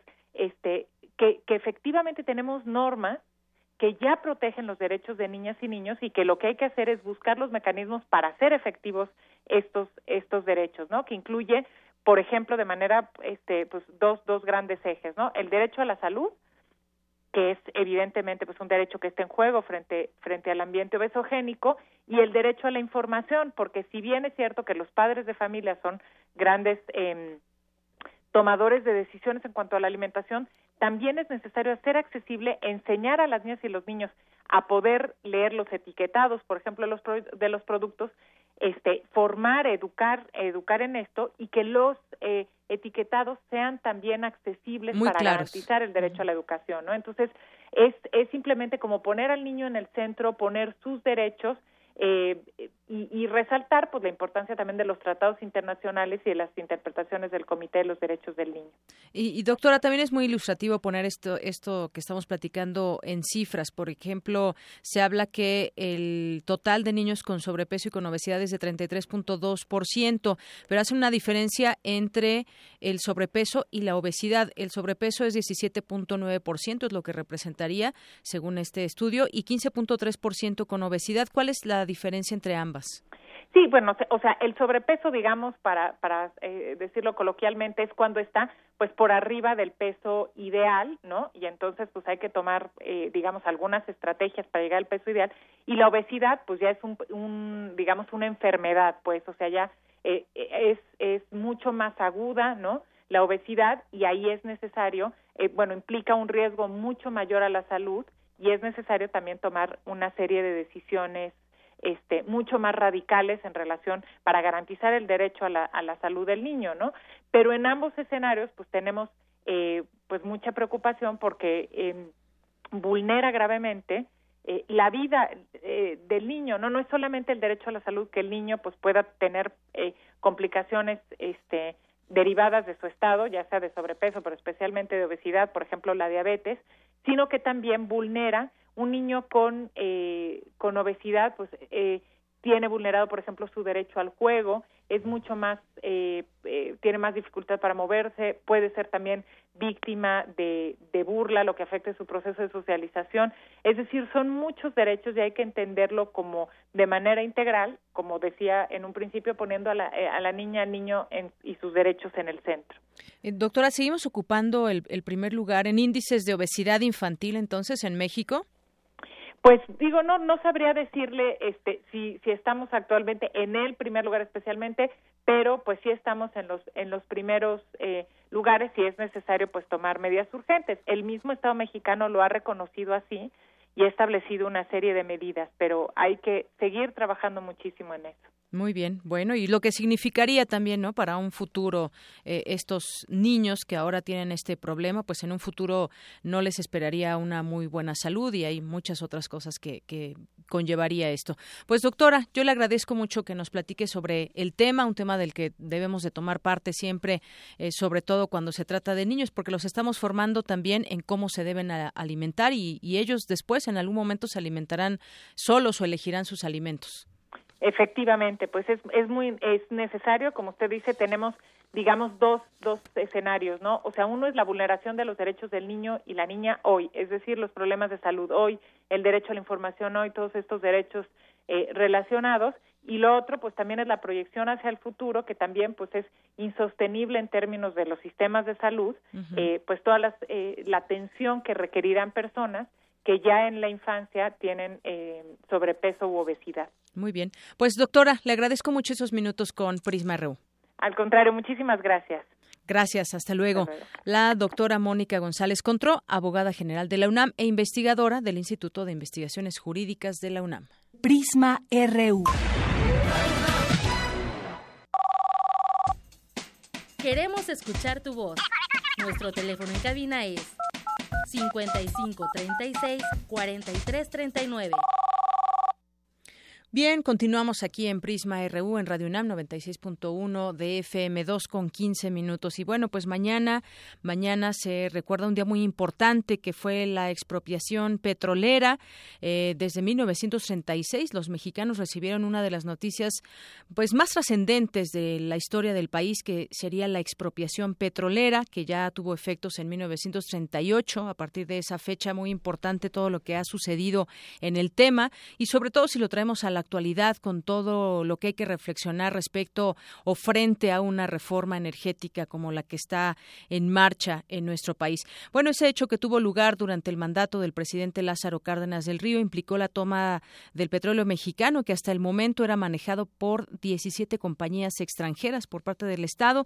Y el petróleo, bueno, pues el petróleo se convirtió a partir de ese año 1938 en el símbolo nacional por excelencia, tanto así que eh, petróleo y nación se convirtieron en una misma cosa para los mexicanos, sin importar todos los problemas que aquejaron. Y ha habido grandes debates en torno a si fue un tema coyuntural o fue un tema de visión en su momento para no solamente unir a los mexicanos, sino también sacar provecho de un recurso como el que, el que se tiene hasta actualmente en México. Y también mucho se ha dicho hoy en día y en nuestra actualidad discutir sobre lo que significa esta reforma energética que fue aprobada y que ya está eh, en marcha y que tenemos ahora, eh, por ejemplo, van a ser cuántas, me parece, 1500. Eh, bueno, ya empezó una, una British Petroleum ya tiene una un lugar, una gasolinera y ya British Petroleum junto con otras empresas extranjeras pues estarían operando aquí en México. Y bueno, esto nos en su momento trajo mucho al, debate de si esto sería como echar abajo la expropiación petrolera o, eh, similarmente con la entrada de nuevas empresas a nuestro país. Bueno, pues mañana, mañana seguramente escucharemos eh, discursos de parte del presidente o en el gobierno donde se refieran a este tema.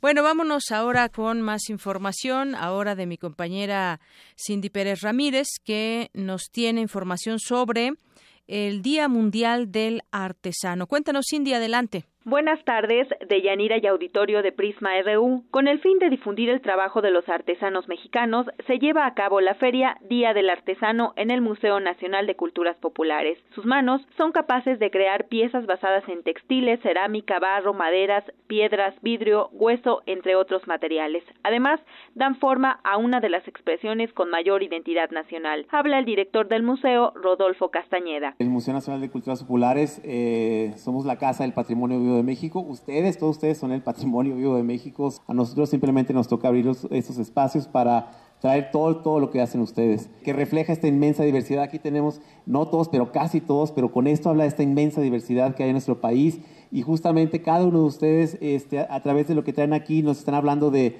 de dónde vienen, de su pensamiento, de todo este lo, que hace, lo que logra esta tierra. Son esta fuente de, orgullo y de identidad que nos conforman. De Yanira y Auditorio, durante un recorrido que pudimos hacer a través de la creatividad, platicamos con Don Epigmenio, artesano proveniente de Oaxaca. Tenemos artesanías de hojalata. La hojalata se trabaja en valles centrales, en la ciudad de, de Oaxaca, en la zona conurbada.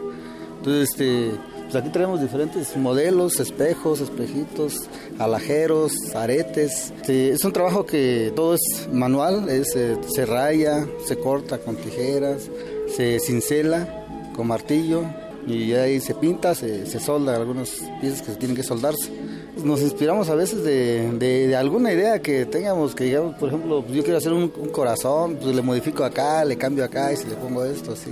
La Feria Día del Artesano estará hasta este domingo 19 de marzo en el Museo Nacional de Culturas Populares, ubicado en Avenida Hidalgo 289, Colonia del Carmen, en la delegación Coyoacán, en un horario de 10 a 20 horas. Hasta aquí mi reporte, muy buenas tardes.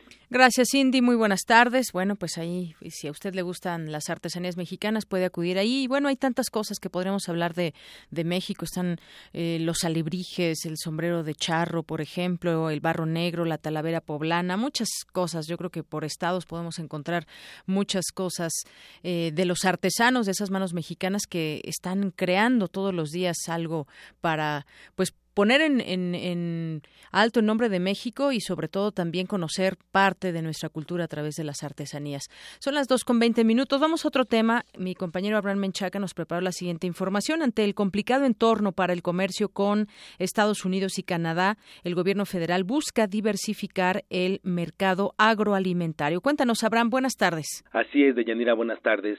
El gobierno mexicano anunció una estrategia para diversificar las compras y ventas agroalimentarias con el propósito de reducir la dependencia de la importación principalmente de granos de Estados Unidos. El secretario de Agricultura, José Calzada Rubirosa, dijo que ante la incertidumbre por la actualización del Tratado de Libre Comercio, se buscan nuevos mercados para ampliar el intercambio comercial de nuestro país. Esta circunstancia que se ha presentado con eh, los Estados Unidos, para decirlo con toda claridad y precisión, hemos incrementado y acelerado las visitas a los países con el objetivo de diversificar aún más, de manera rápida, las importaciones mexicanas y también la proveeduría que nos llega a nuestro país por parte de diversas naciones. El doctor Miguel González, académico de la Facultad de Economía de la UNAM, advirtió que ante la política proteccionista del presidente Trump resulta conveniente que México tenga alternativas con otros productores de cereales. La dependencia de México, nada más de Estados Unidos, de esto que es básico porque implica la alimentación, pues es eh, estratégico para el país.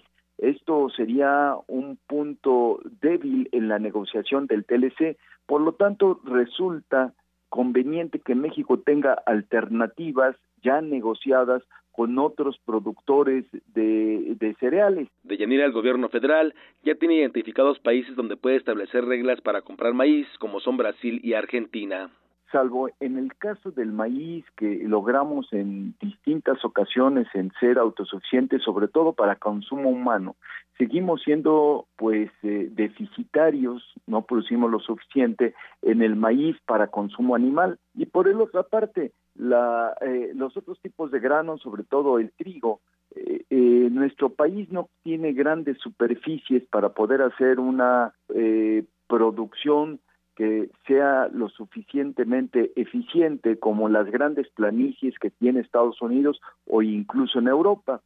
Esto, derivado del Tratado de Libre Comercio de América del Norte, llevó a que nos especializáramos en lo que somos más ventajosos, que no tiene el vecino del norte, que son en las frutas y hortalizas, que se hacen de alguna manera comercialmente muy eficiente. Y a compensar nuestra falta por las condiciones geográficas de lo que son los granos, todos los granos cereajeros y los oleaginosas de Estados Unidos. Otros países con los que se busca diversificar importaciones de granos son Rusia, Ucrania, Dinamarca, Vietnam, Indonesia y Nueva Zelanda. De la información que tengo. Buenas tardes. Gracias, Abraham. Muy buenas tardes. Prisma RU.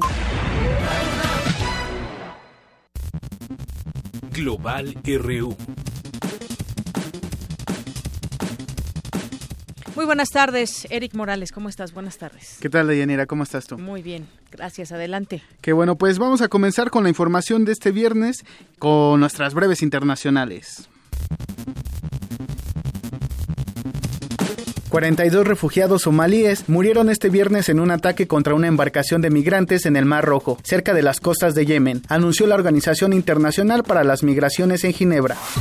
Rex Tillerson, secretario de Estado de la Unión Americana, afirmó que la acción militar contra Corea del Norte es una opción que está sobre la mesa. El gobierno japonés realizó este viernes su primer simulacro de evacuación para ensayar la protección de los civiles en caso de que se lance un misil balístico hacia su país. Un sondeo del Centro Árabe de Investigación y Estudios Políticos reveló que el 90% de los árabes perciben a Israel como una amenaza en el Medio Oriente. Según la encuestadora Diagnóstico, en las próximas elecciones del 2 de abril en Ecuador, el socialista Lenin Moreno tendría una ventaja de casi 14 puntos sobre el conservador Guillermo Lazo. En Chile, las denuncias por homofobia aumentaron un 28.6% en 2016, según el reporte anual del Movimiento de Integración y Liberación Homosexual de América Latina. El Instituto Nacional de Estadística y Censos de Argentina reveló que el desempleo alcanzó a 7.6% de su población el año pasado.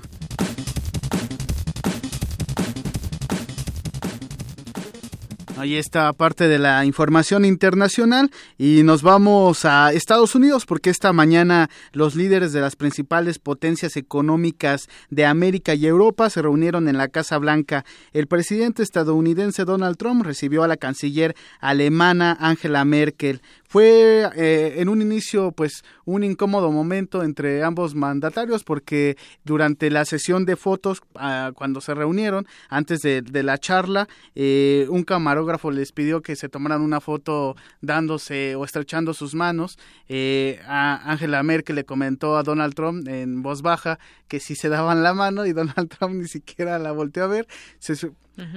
Algunas algunas versiones dicen que no la escuchó y otras que pues de plano no le interesó darle darle la mano. Y bueno, con ese incómodo momento, eh, después pasaron a la reunión, hablaron sobre diversos temas, las relaciones diplomáticas con Rusia, el cambio climático, la crisis de los refugiados, la organización del Tratado del Atlántico Norte, o mejor conocido como OTAN, y la Unión Europea. El mandatario estadounidense, después en la conferencia de prensa, subrayó la, la, importancia de combatir el extremismo y la violencia, además declaró que la, la inmigración es un privilegio y no un derecho. Lo más importante es que nuestras dos naciones deben seguir trabajando para proteger a nuestros pueblos del terrorismo radical islámico. Debemos derrotar al Estado Islámico. He agradecido a la canciller las contribuciones de Alemania para combatir al Estado Islámico. Hemos hablado también de que la seguridad fronteriza es seguridad nacional. Debemos combatir el extremismo y la violencia. La inmigración es un privilegio, no un derecho. Pues ahí está la declaración de Donald Trump que va acorde a lo que mencionaba cuando anunció una reforma eh, en, en, esa materia que próximamente presentará ante la Corte de Estados Unidos.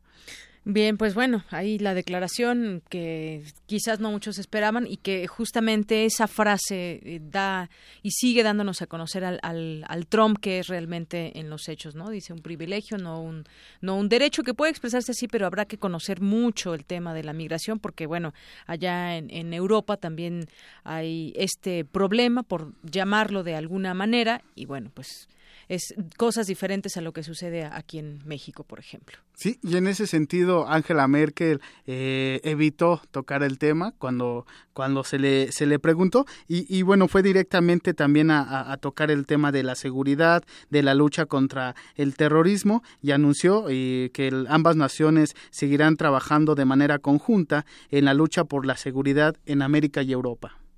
Y nosotros seguiremos trabajando en Afganistán. En Siria queremos hacer un esfuerzo para monitorear la situación y hallar solución política a este conflicto. También hablamos de Libia.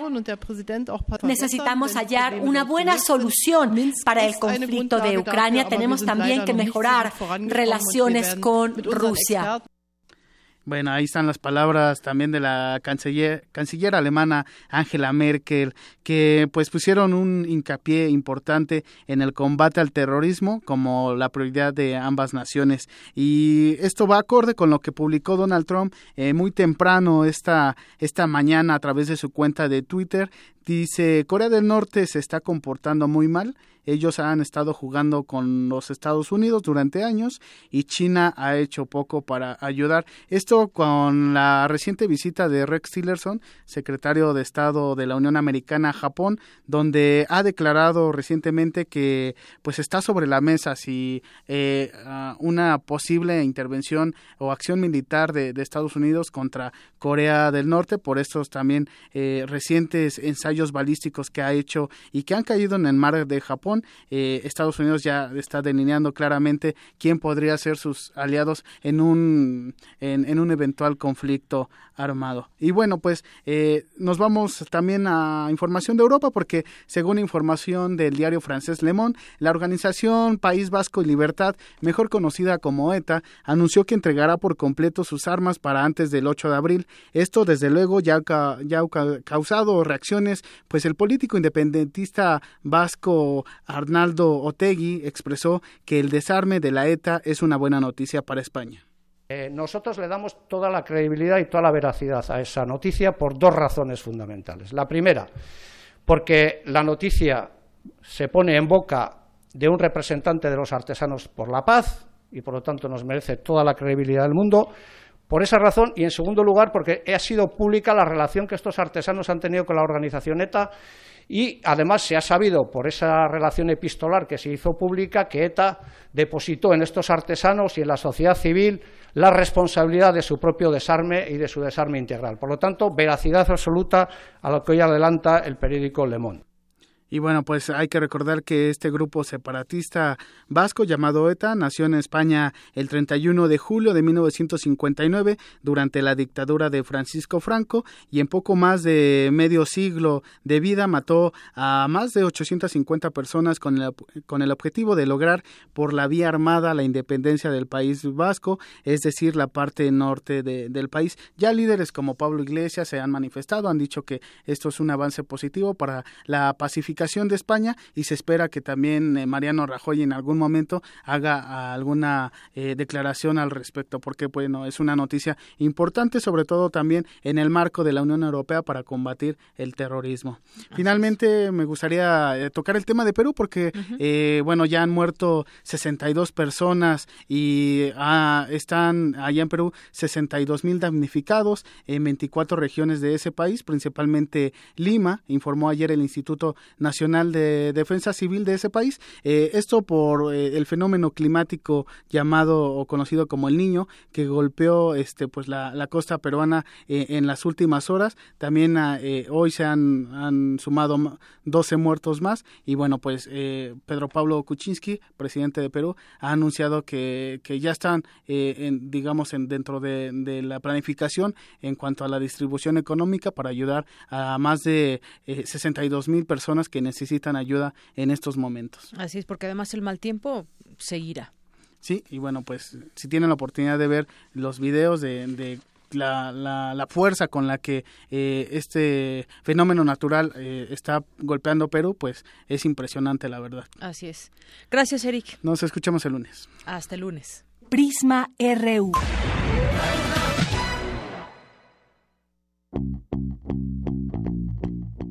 Esmeralda Flores Marcial, estudiante de Derecho en la UNAM, forma parte del equipo que ganó la competencia internacional sobre derechos humanos Eduardo Jiménez de Arechaga en Costa Rica, que además del primer lugar, ganaron como mejor memorial y se hicieron acreedores a pasantías en la Comisión Internacional de Derechos Humanos en ese país.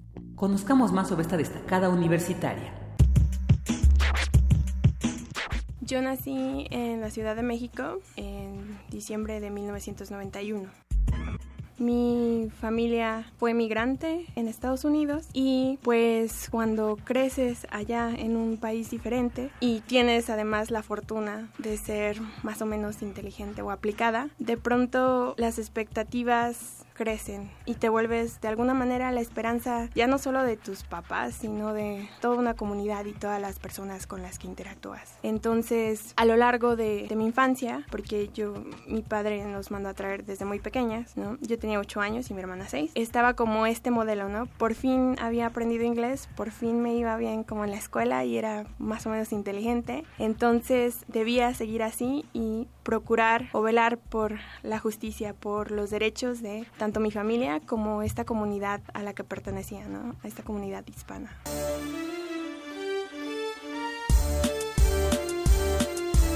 Pero sin duda esta falta de oportunidades que a veces uno se encuentra por tener un estatus irregular en Estados Unidos es lo que impulsó en primer momento y que sigue siendo no mi interés por el derecho migratorio, pero una vez llegado al UNAM se amplificó, ¿no? Y para englobar entonces todos los derechos humanos, ¿no?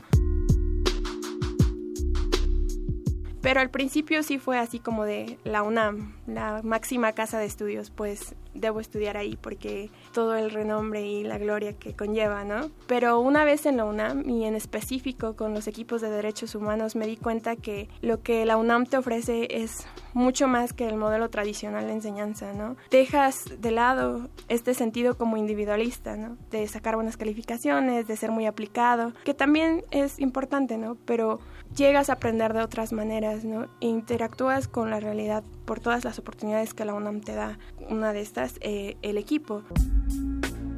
Esta fue la primera vez que yo participé en una competencia internacional, viendo, bueno, en retrospectiva valió cada segundo. Sí es mucho trabajo y es mucha pasión, mucha voluntad porque tienes que estudiar por tu cuenta, porque sales de las aulas y, y sabes que el verdadero trabajo apenas va a empezar porque tienes una, dos o muchas reuniones para prepararte para la competencia con el equipo, pero sin duda fue la mejor experiencia que pude haber tenido en la universidad. Académicamente, claro está, porque te abre la mente a otros modelos de enseñanza, ¿no? Te humaniza, te hace recordar, ¿no? Que aunque tú estás en tu burbuja universitaria, tú estás ahí para que al final puedas salir de esta burbuja y regresarle algo a la comunidad también he aprendido que compartiendo con otras personas es como se aprende más. Entonces trato de convivir con personas que no necesariamente estudien derecho, ¿no? Eh, tengo muchos amigos de otras carreras que me dan su punto de vista sobre las situaciones, ¿no? E incluso algunas veces también su punto de vista sobre lo que creen que es un abogado y entonces es cuando yo les digo, sí hay mala fama, pero mira, también habemos abogadas y abogados que luchan por los derechos humanos, ¿no? Que no tienen este concepto solo de reproducir las reglas, incluso si tienen algún error, que luchan más por el bienestar social. También me gusta mucho escuchar música, ver películas, ir a los museos. Me encanta ir a los museos porque son como una ventana a otros mundos y de vez en cuando estudiar otras lenguas, porque no, también he tenido la oportunidad de participar en programas como del CELE, aprendiendo un poco de chino y otras otras lenguas.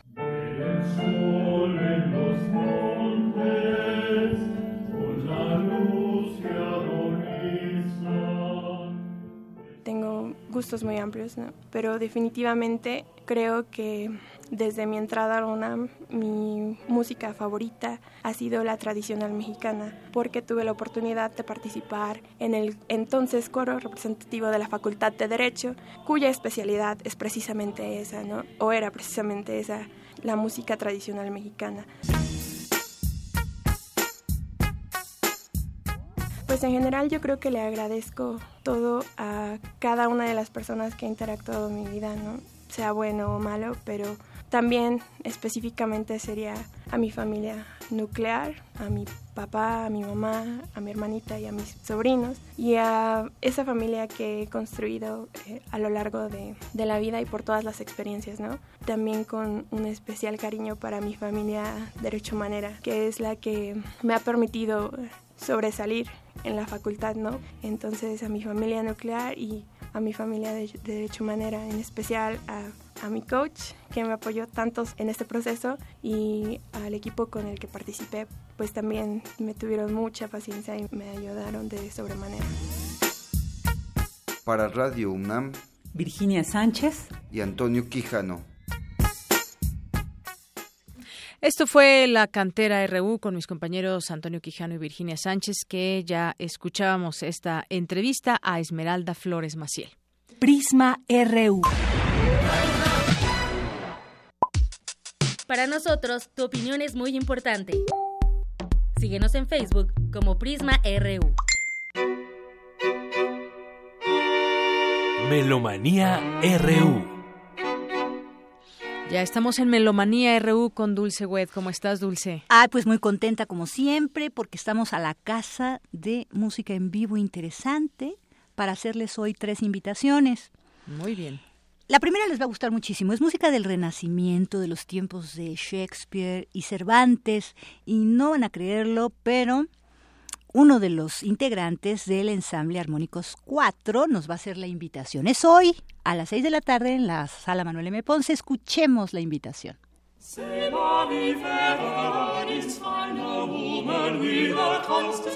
¿Qué tal amigos? Soy Mario Iván Martínez, amigos de RU Melomanía. Esta es una invitación para que nos acompañen el día de hoy en la sala de conciertos Manuel M. Ponce del Palacio de las Bellas Artes.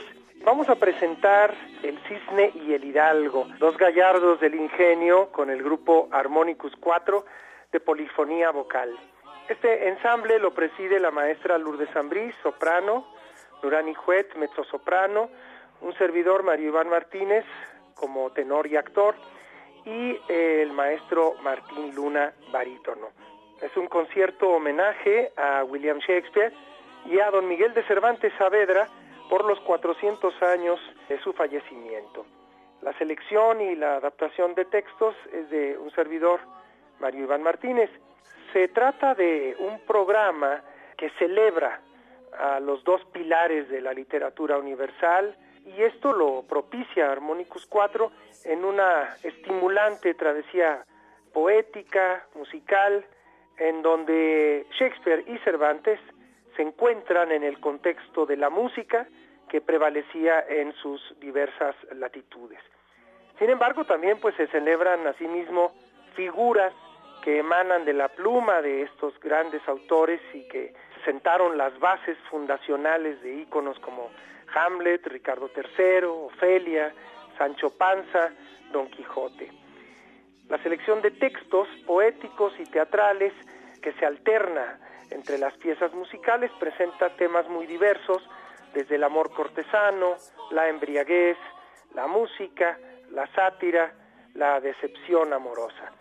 Pero sobre todo el grupo trata de subrayar este impresionante estilo policoral que surgió en Europa entre 1534 y el año 1600 con composiciones extraordinarias de autores de la talla de John Dowland, Juan de la Encina, Thomas Morley, Cristóbal de Morales, Tomás Luis de Victoria y William Byrd.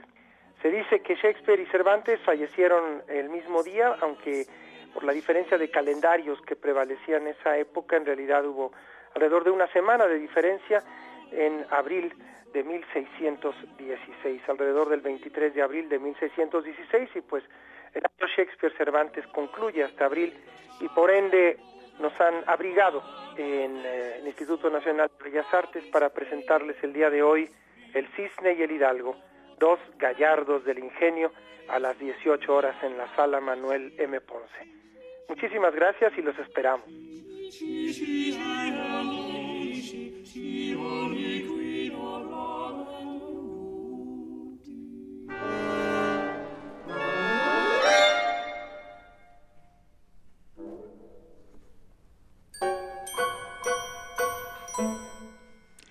La segunda invitación es para escuchar lo que estamos oyendo ahora, Pájaros Exóticos. Esta es una obra de entre 1955 y 1956 de Olivier Messiaen.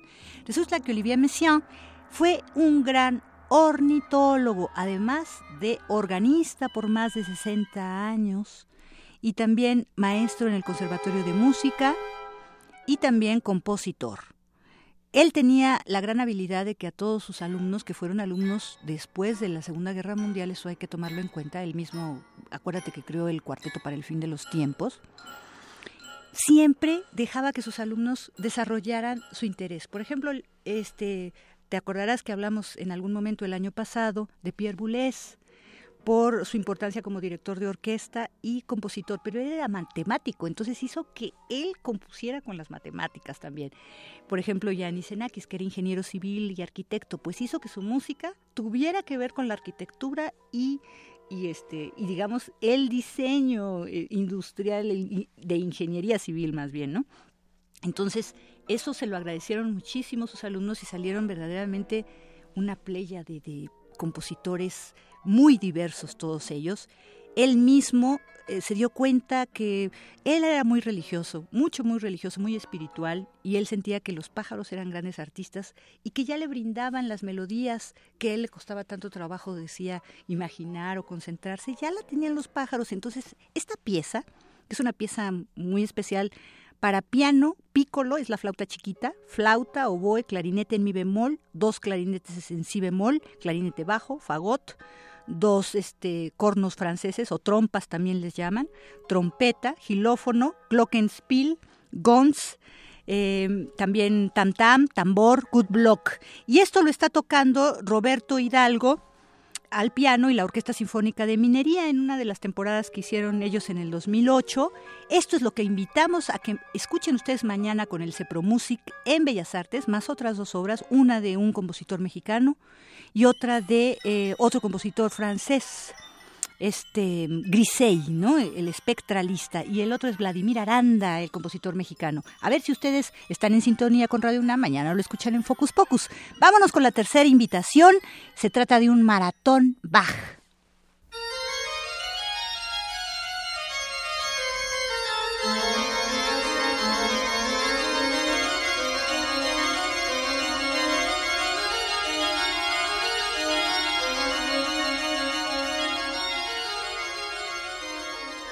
Muy buenas tardes amigos de Melomanía, un gusto saludarlos el día de hoy. Mi nombre es Gustavo Delegado Parra, soy profesor de la Facultad de Música de la UNAM, profesor de órgano y también pues soy director del Festival Internacional del Órgano Barroco, que este año cumple 25 años de realización. El motivo de la invitación del día de hoy es justamente celebrar el natalicio de Juan Sebastián Bach para tal motivo tenemos el segundo Maratón Bach 2017 que se va a llevar a cabo este domingo 19 de marzo entre las 15 y las 17 horas. Van a ser dos horas continuas de pura música de Juan Sebastián Bach en el centro del órgano Amao San Agustín. Este se localiza en la parroquia de San Agustín, en la calle de Horacio, número 921, en Polanco. Se encuentra a cinco minutos de Metro Polanco, así es que bueno, es fácil llegar y los esperamos. En este caso, este maratón va a ser eh, justamente interpretado por un grupo de estudiantes de mi clase de órgano de la Facultad de Música de la UNAM y también de la Escuela Superior de Música del INBA. Toda una serie de, estudiantes de avanzados de, de, la licenciatura en órgano y bueno, ellos se encargarán de realizar pues un programa muy interesante tocando pues algunas de las obras más eh, representativas del autor y, y, sin lugar a dudas algunas de las páginas más importantes de la música para teclas de Juan Sebastián Bach.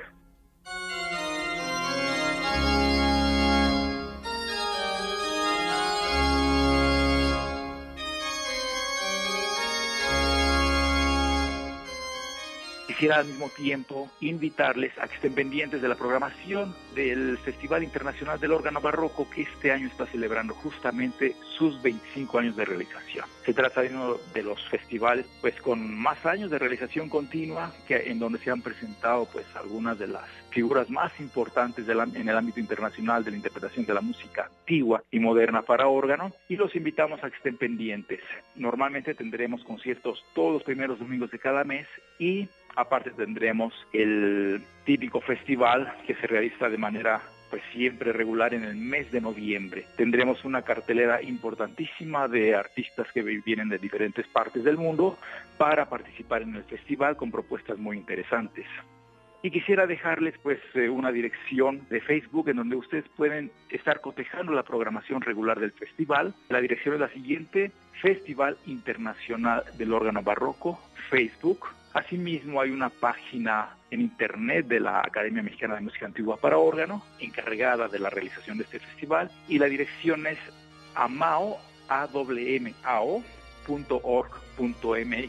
Así pues, los esperamos y pues les extiendo esta muy cordial invitación a que nos acompañen en todo este ciclo de conciertos. Que pasen muy buena tarde y un placer saludarlos.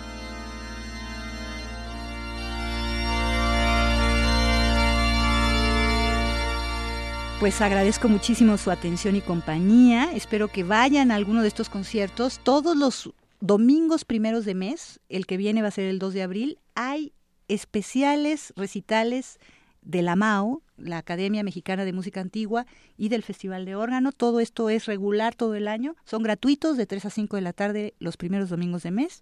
Vayan a este maratón Bach, van a ver las sorpresas, se van a tocar esos cinco órganos.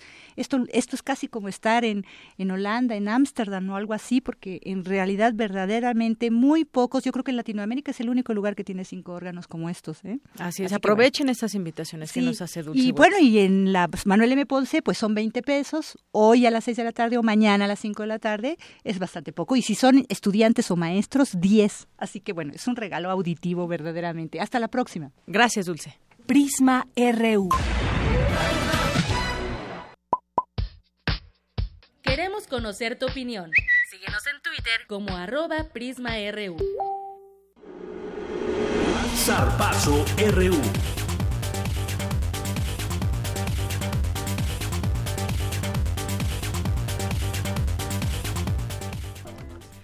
Bueno, ya estamos aquí en el Zarpazo RU con Isaí Morales, que nos tiene tres invitados el día de hoy. Cuéntanos, Así es, tenemos a Edith Márquez, a Luis Enrique Molina y a Alberto Lara, quienes son integrantes del equipo de la de Remo de la UNAM. Muy buenas tardes, chicos, ¿cómo y vienen muy risueños, además. Bien, gracias. Sí, buenas tardes. No se pongan nerviosos, no mordemos. Aunque también hay que dar la bienvenida a sus respectivos novios y novias. Ah, que están aquí. También les damos un saludo. Eh, vamos a hablar sobre bueno, su, la participación que han tenido en el remo en la UNAM. Son integrantes del equipo representativo y lo que me gustaría preguntarles es que cuánto tiempo llevan practicando este deporte. Bueno, yo llevo seis años. Yo llevo cuatro años. Bueno, voy a cumplir cuatro años. Y yo este año cumplo siete años ya. Pues desde niños, ¿no? Casi. ¿Cuántos años tienen? Diecinueve. Veinte. Veinte. Y yo tengo 21. Se ven muy chavitos. Eh, ¿Cuánto tiempo llevan, bueno, cuánto tiempo le dedican a los entrenamientos? Me imagino que ha de ser un deporte muy, eh, algo pesado. Bueno, yo en general este año empecé como a entrenar dos veces al día, como este año, como dice nuestro entrenador, o sea, de los 20 para arriba ya se ve los objetivos que quieres. Pues dije, ok, este año quiero llegar a cierto punto, queremos ir a los centroamericanos y pues ahorita estoy entrenando en las mañanas y en las tardes. Es como no bajar el ritmo hasta las pruebas finales. Perfecto. ¿Y ustedes, chicos? Bueno, yo por la escuela no puedo hacer doble sesión, entonces nada más hago una sesión por las tardes y los sábados y domingos, pero eso ya es con todo el equipo. Sí, y yo también también este año empecé con mi con dobles sesiones, entonces sí entrenamos alrededor yo creo que de cinco horas al día los que hacemos doble sesión. Y bueno, como lo comentabas tú ahorita, Edith, ¿cómo combinan todo esto con la escuela? Chispas, es una pregunta muy difícil. o, no, o ya no lo combinan. No, sí, no ¿Qué pues, estás estudiando? Yo estoy estudiando administración en la Facultad de Contabilidad y Administración de la UNAM. ¿Y sí lo puedes combinar? La verdad es que no, me es muy difícil porque ocupo en la mañana y en la tarde estar en remo y ya para cumplir con todas las materias tengo que no, o sea, tengo de las seis materias que tengo que meter, ahorita nada más estoy cursando dos. Entonces, pues sí me estoy atrasando. Pero pues con el apoyo de mi familia, de mis entrenadores y ya bien planteado todo esto, pues aprovecho de una vez mejor mi juventud. Digo, la escuela no hay tanta prisa. ¿Y ustedes, muchachos? Bueno, yo estudio en la UAM, Xochimilco, y pues estoy enfrente prácticamente. Sí, porque ¿dónde, es lo que les quería preguntar, ¿dónde entrenan? Ahí en, en Cuemanco, en la pista de Cuemanco. Y pues la verdad es dependiendo, o sea, hay maestros que sí te explican y, o sea, sí te entienden y te dicen, ok, te voy a ayudar y pues son comprensibles. Mínimo a mí me ha pasado eso. O sea, mis maestros son muy comprensibles y puedo combinarlo sin ningún problema. Tengo todo ahorita en balance y voy por buen camino. Muy bien. ¿Y tú, Edith? Yo estudio arquitectura, pero en FES Aragón. Entonces, también se me complica mucho y también por eso no puedo hacer doble sesión. Y sí, también tuve que quitar materias, pero aún así, eso, eh, el tiempo que me hago de mi casa hasta Cuemango, pues eso me quita mucho tiempo. Así que no puedo hacer ni doble sesión, pero también me cuesta mucho trabajo lo de la escuela y tengo que quitar materias. ¿Cuánto tiempo haces de, Cuemanco a, la escuela? En transporte como dos horas y en carro una hora y cachito. mucho tiempo. una travesía. Eh, tengo entendido que quieren, bueno, van a quieren participar en los Juegos Centroamericanos. ¿Cómo es el proceso de, la selección para formar parte del equipo mexicano? Bueno, primero, como todo, este, hay tres entrenadores nacionales. Este, tienes que ir cumpliendo ciertos regímenes que ellos te piden. Por ejemplo, las evalúan en dos botes el single individual y las dos cines. Las dos cines son remo largo y remo corto. En remo largo, pues tienes que... O sea, hasta donde yo tengo entendido, solo dos botes de remo largo van a conformar una cuatro sin. De acuerdo. Y como esquifistas, pues ahí tienes que quedar, tienes que ser de los mejores cuatro y ahí sacan el doble, el cuádruple y el individual. Y pues eso es lo que estamos buscando. Sí. Bueno, ahorita pues dimos resultados en el campeonato nacional y quedamos en el podio eh, a nivel nacional. Y pues ahorita, gracias a esto, nos, nos, nos están como en observación. Y tenemos uh, ahorita la siguiente, en Semana Santa, también campeonato nacional, pero ya es en el agua. Si igual tenemos unos muy buenos resultados, pues también estamos quedando dentro. Me imagino que va a haber una prueba este, en estos meses, antes de que sea el 2018, para ya conformar el equipo nacional. ¿Alrededor de cuántos atletas eh, participan para la selección? Nos, yo diría que 20 entre hombres y mujeres o 15. ¿A nivel nacional? Ah, sí. ¿En serio? No, sí. Son todos los estados, ¿no? Ah, sí, bueno, sí, de todos los estados, por eso. De acuerdo, ¿no? Pues está super... Eh, y bueno, ¿qué es lo que más les gusta de este deporte? Que yo lo he visto en la tele y pues nada más es remar y remar y remar. Pero ¿qué es lo que les atrae de este deporte? Oh.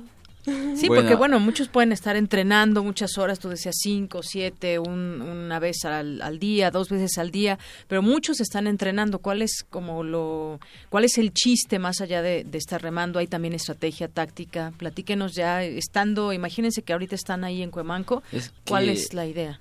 Bueno, para mí es un deporte ya muy, muy bello. Yo antes de, de practicar remo yo corría, me gustaba hacer medio fondo, pero siempre corría en la pista de Cuemanco y veía a los tipos rema y decía, ah, qué deporte tan chistoso, ¿no?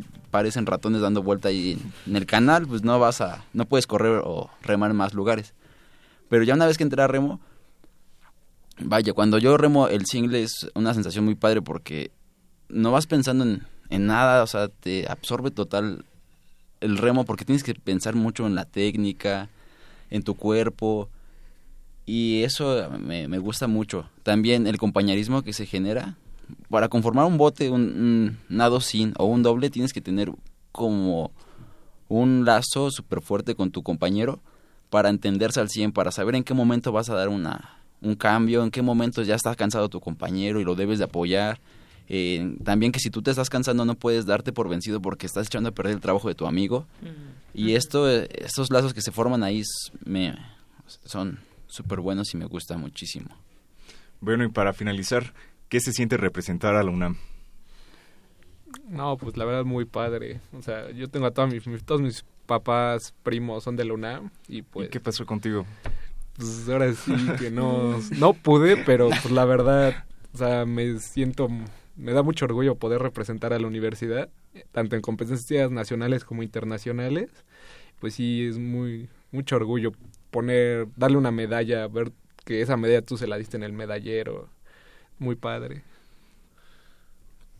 Pues sí, es el, tener, ¿cómo se llama? Los colores de la UNAM, no sé, siente súper padre ponerte el azul, el oro y ver el logotipo y decir, yo me siento súper lleno. Estudio en la UNAM y representa a la UNAM, no, no puedo pedir nada más. Qué bueno. Pues Edith, Luis y Alberto, muchísimas gracias por acompañarnos y esperemos que les vaya muy bien en las próximas competencias que tengan. Muchas ah, gracias. por Invitarnos. Ah, qué bueno que pudieron venir y platicarnos un poco de este deporte y así darle más difusión. Eh, por último, eh, ¿dónde los podemos encontrar a todos los que estén interesados en, en este deporte? Bueno, estamos en Cuemanco, este, toda la semana en la mañana de 8 a 10 de la tarde y en la, en la tarde y en la tarde de 4 a 6. De hecho, este fin de semana los invitamos a la competencia que se va a llevar en Cuemanco. Perfecto. Desde las 8 del Club Lexa y la, regata, la competencia. Muy bien. Bueno, pues ahí está la invitación de Yanira para todos nuestros radioescuchas. Muy bien, muchas gracias, chicos. Gracias. Gracias. Buenas tardes. Gracias. Hasta luego. Hasta luego. Prisma RU.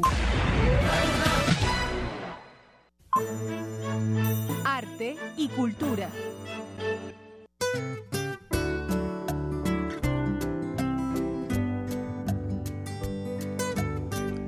Adelante, Tamara. Buenas tardes. Deyanira, auditorio. En Universum, Museo de las Ciencias, se han realizado diversas actividades con motivo de la Semana Internacional del Cerebro. Y aprovechando que hoy es el Día Internacional del Sueño, eh, quiero invitarlos porque mañana el doctor Andrés Barrera de la Clínica de Trastornos del Sueño de la Facultad de Medicina de la UNAM ofrecerá la conferencia Tengo diabetes, la presión alta y duermo muy mal todo esto en torno eh, a lo importante que es nuestro cerebro y que tengamos buenos hábitos del sueño. De Yanira Apcono. Claro, hay que dormir ocho horas diarias. ¿Tú duermes ocho horas diarias? Bueno, no, no son de cajón ocho horas diarias, es lo recomendable. Más claro, claro. Y bueno, algo importante del... Hay alguien aquí que no, duerme mucho tiempo y... Con cuatro horas se da por bien servido. Así es, y también repercute, por ejemplo, en en el ánimo y en su humor, en el carácter. Sí, por eso es importante que tengan cuidado con esa esa actividad que es tan placentera dormir, aunque a veces se puede también malinterpretar, ¿no? Duermes mucho, eres flojo.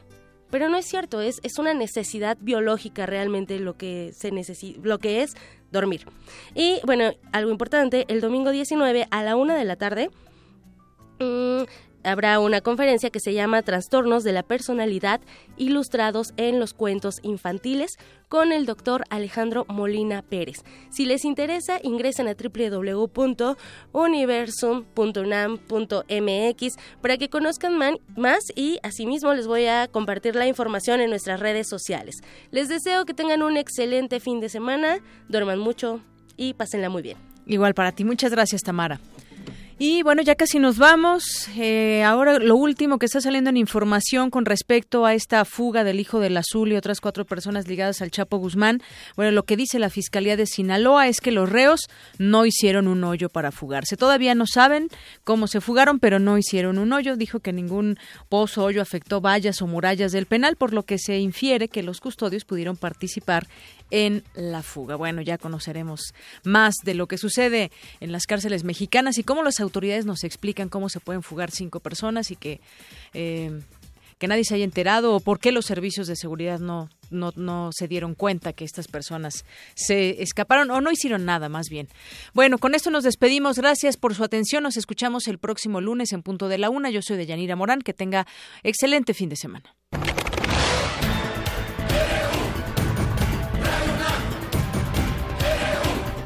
Prisma RU. Los perfiles del acontecer universitario de México y el mundo en una frecuencia. De lunes a viernes, de una a 3 de la tarde.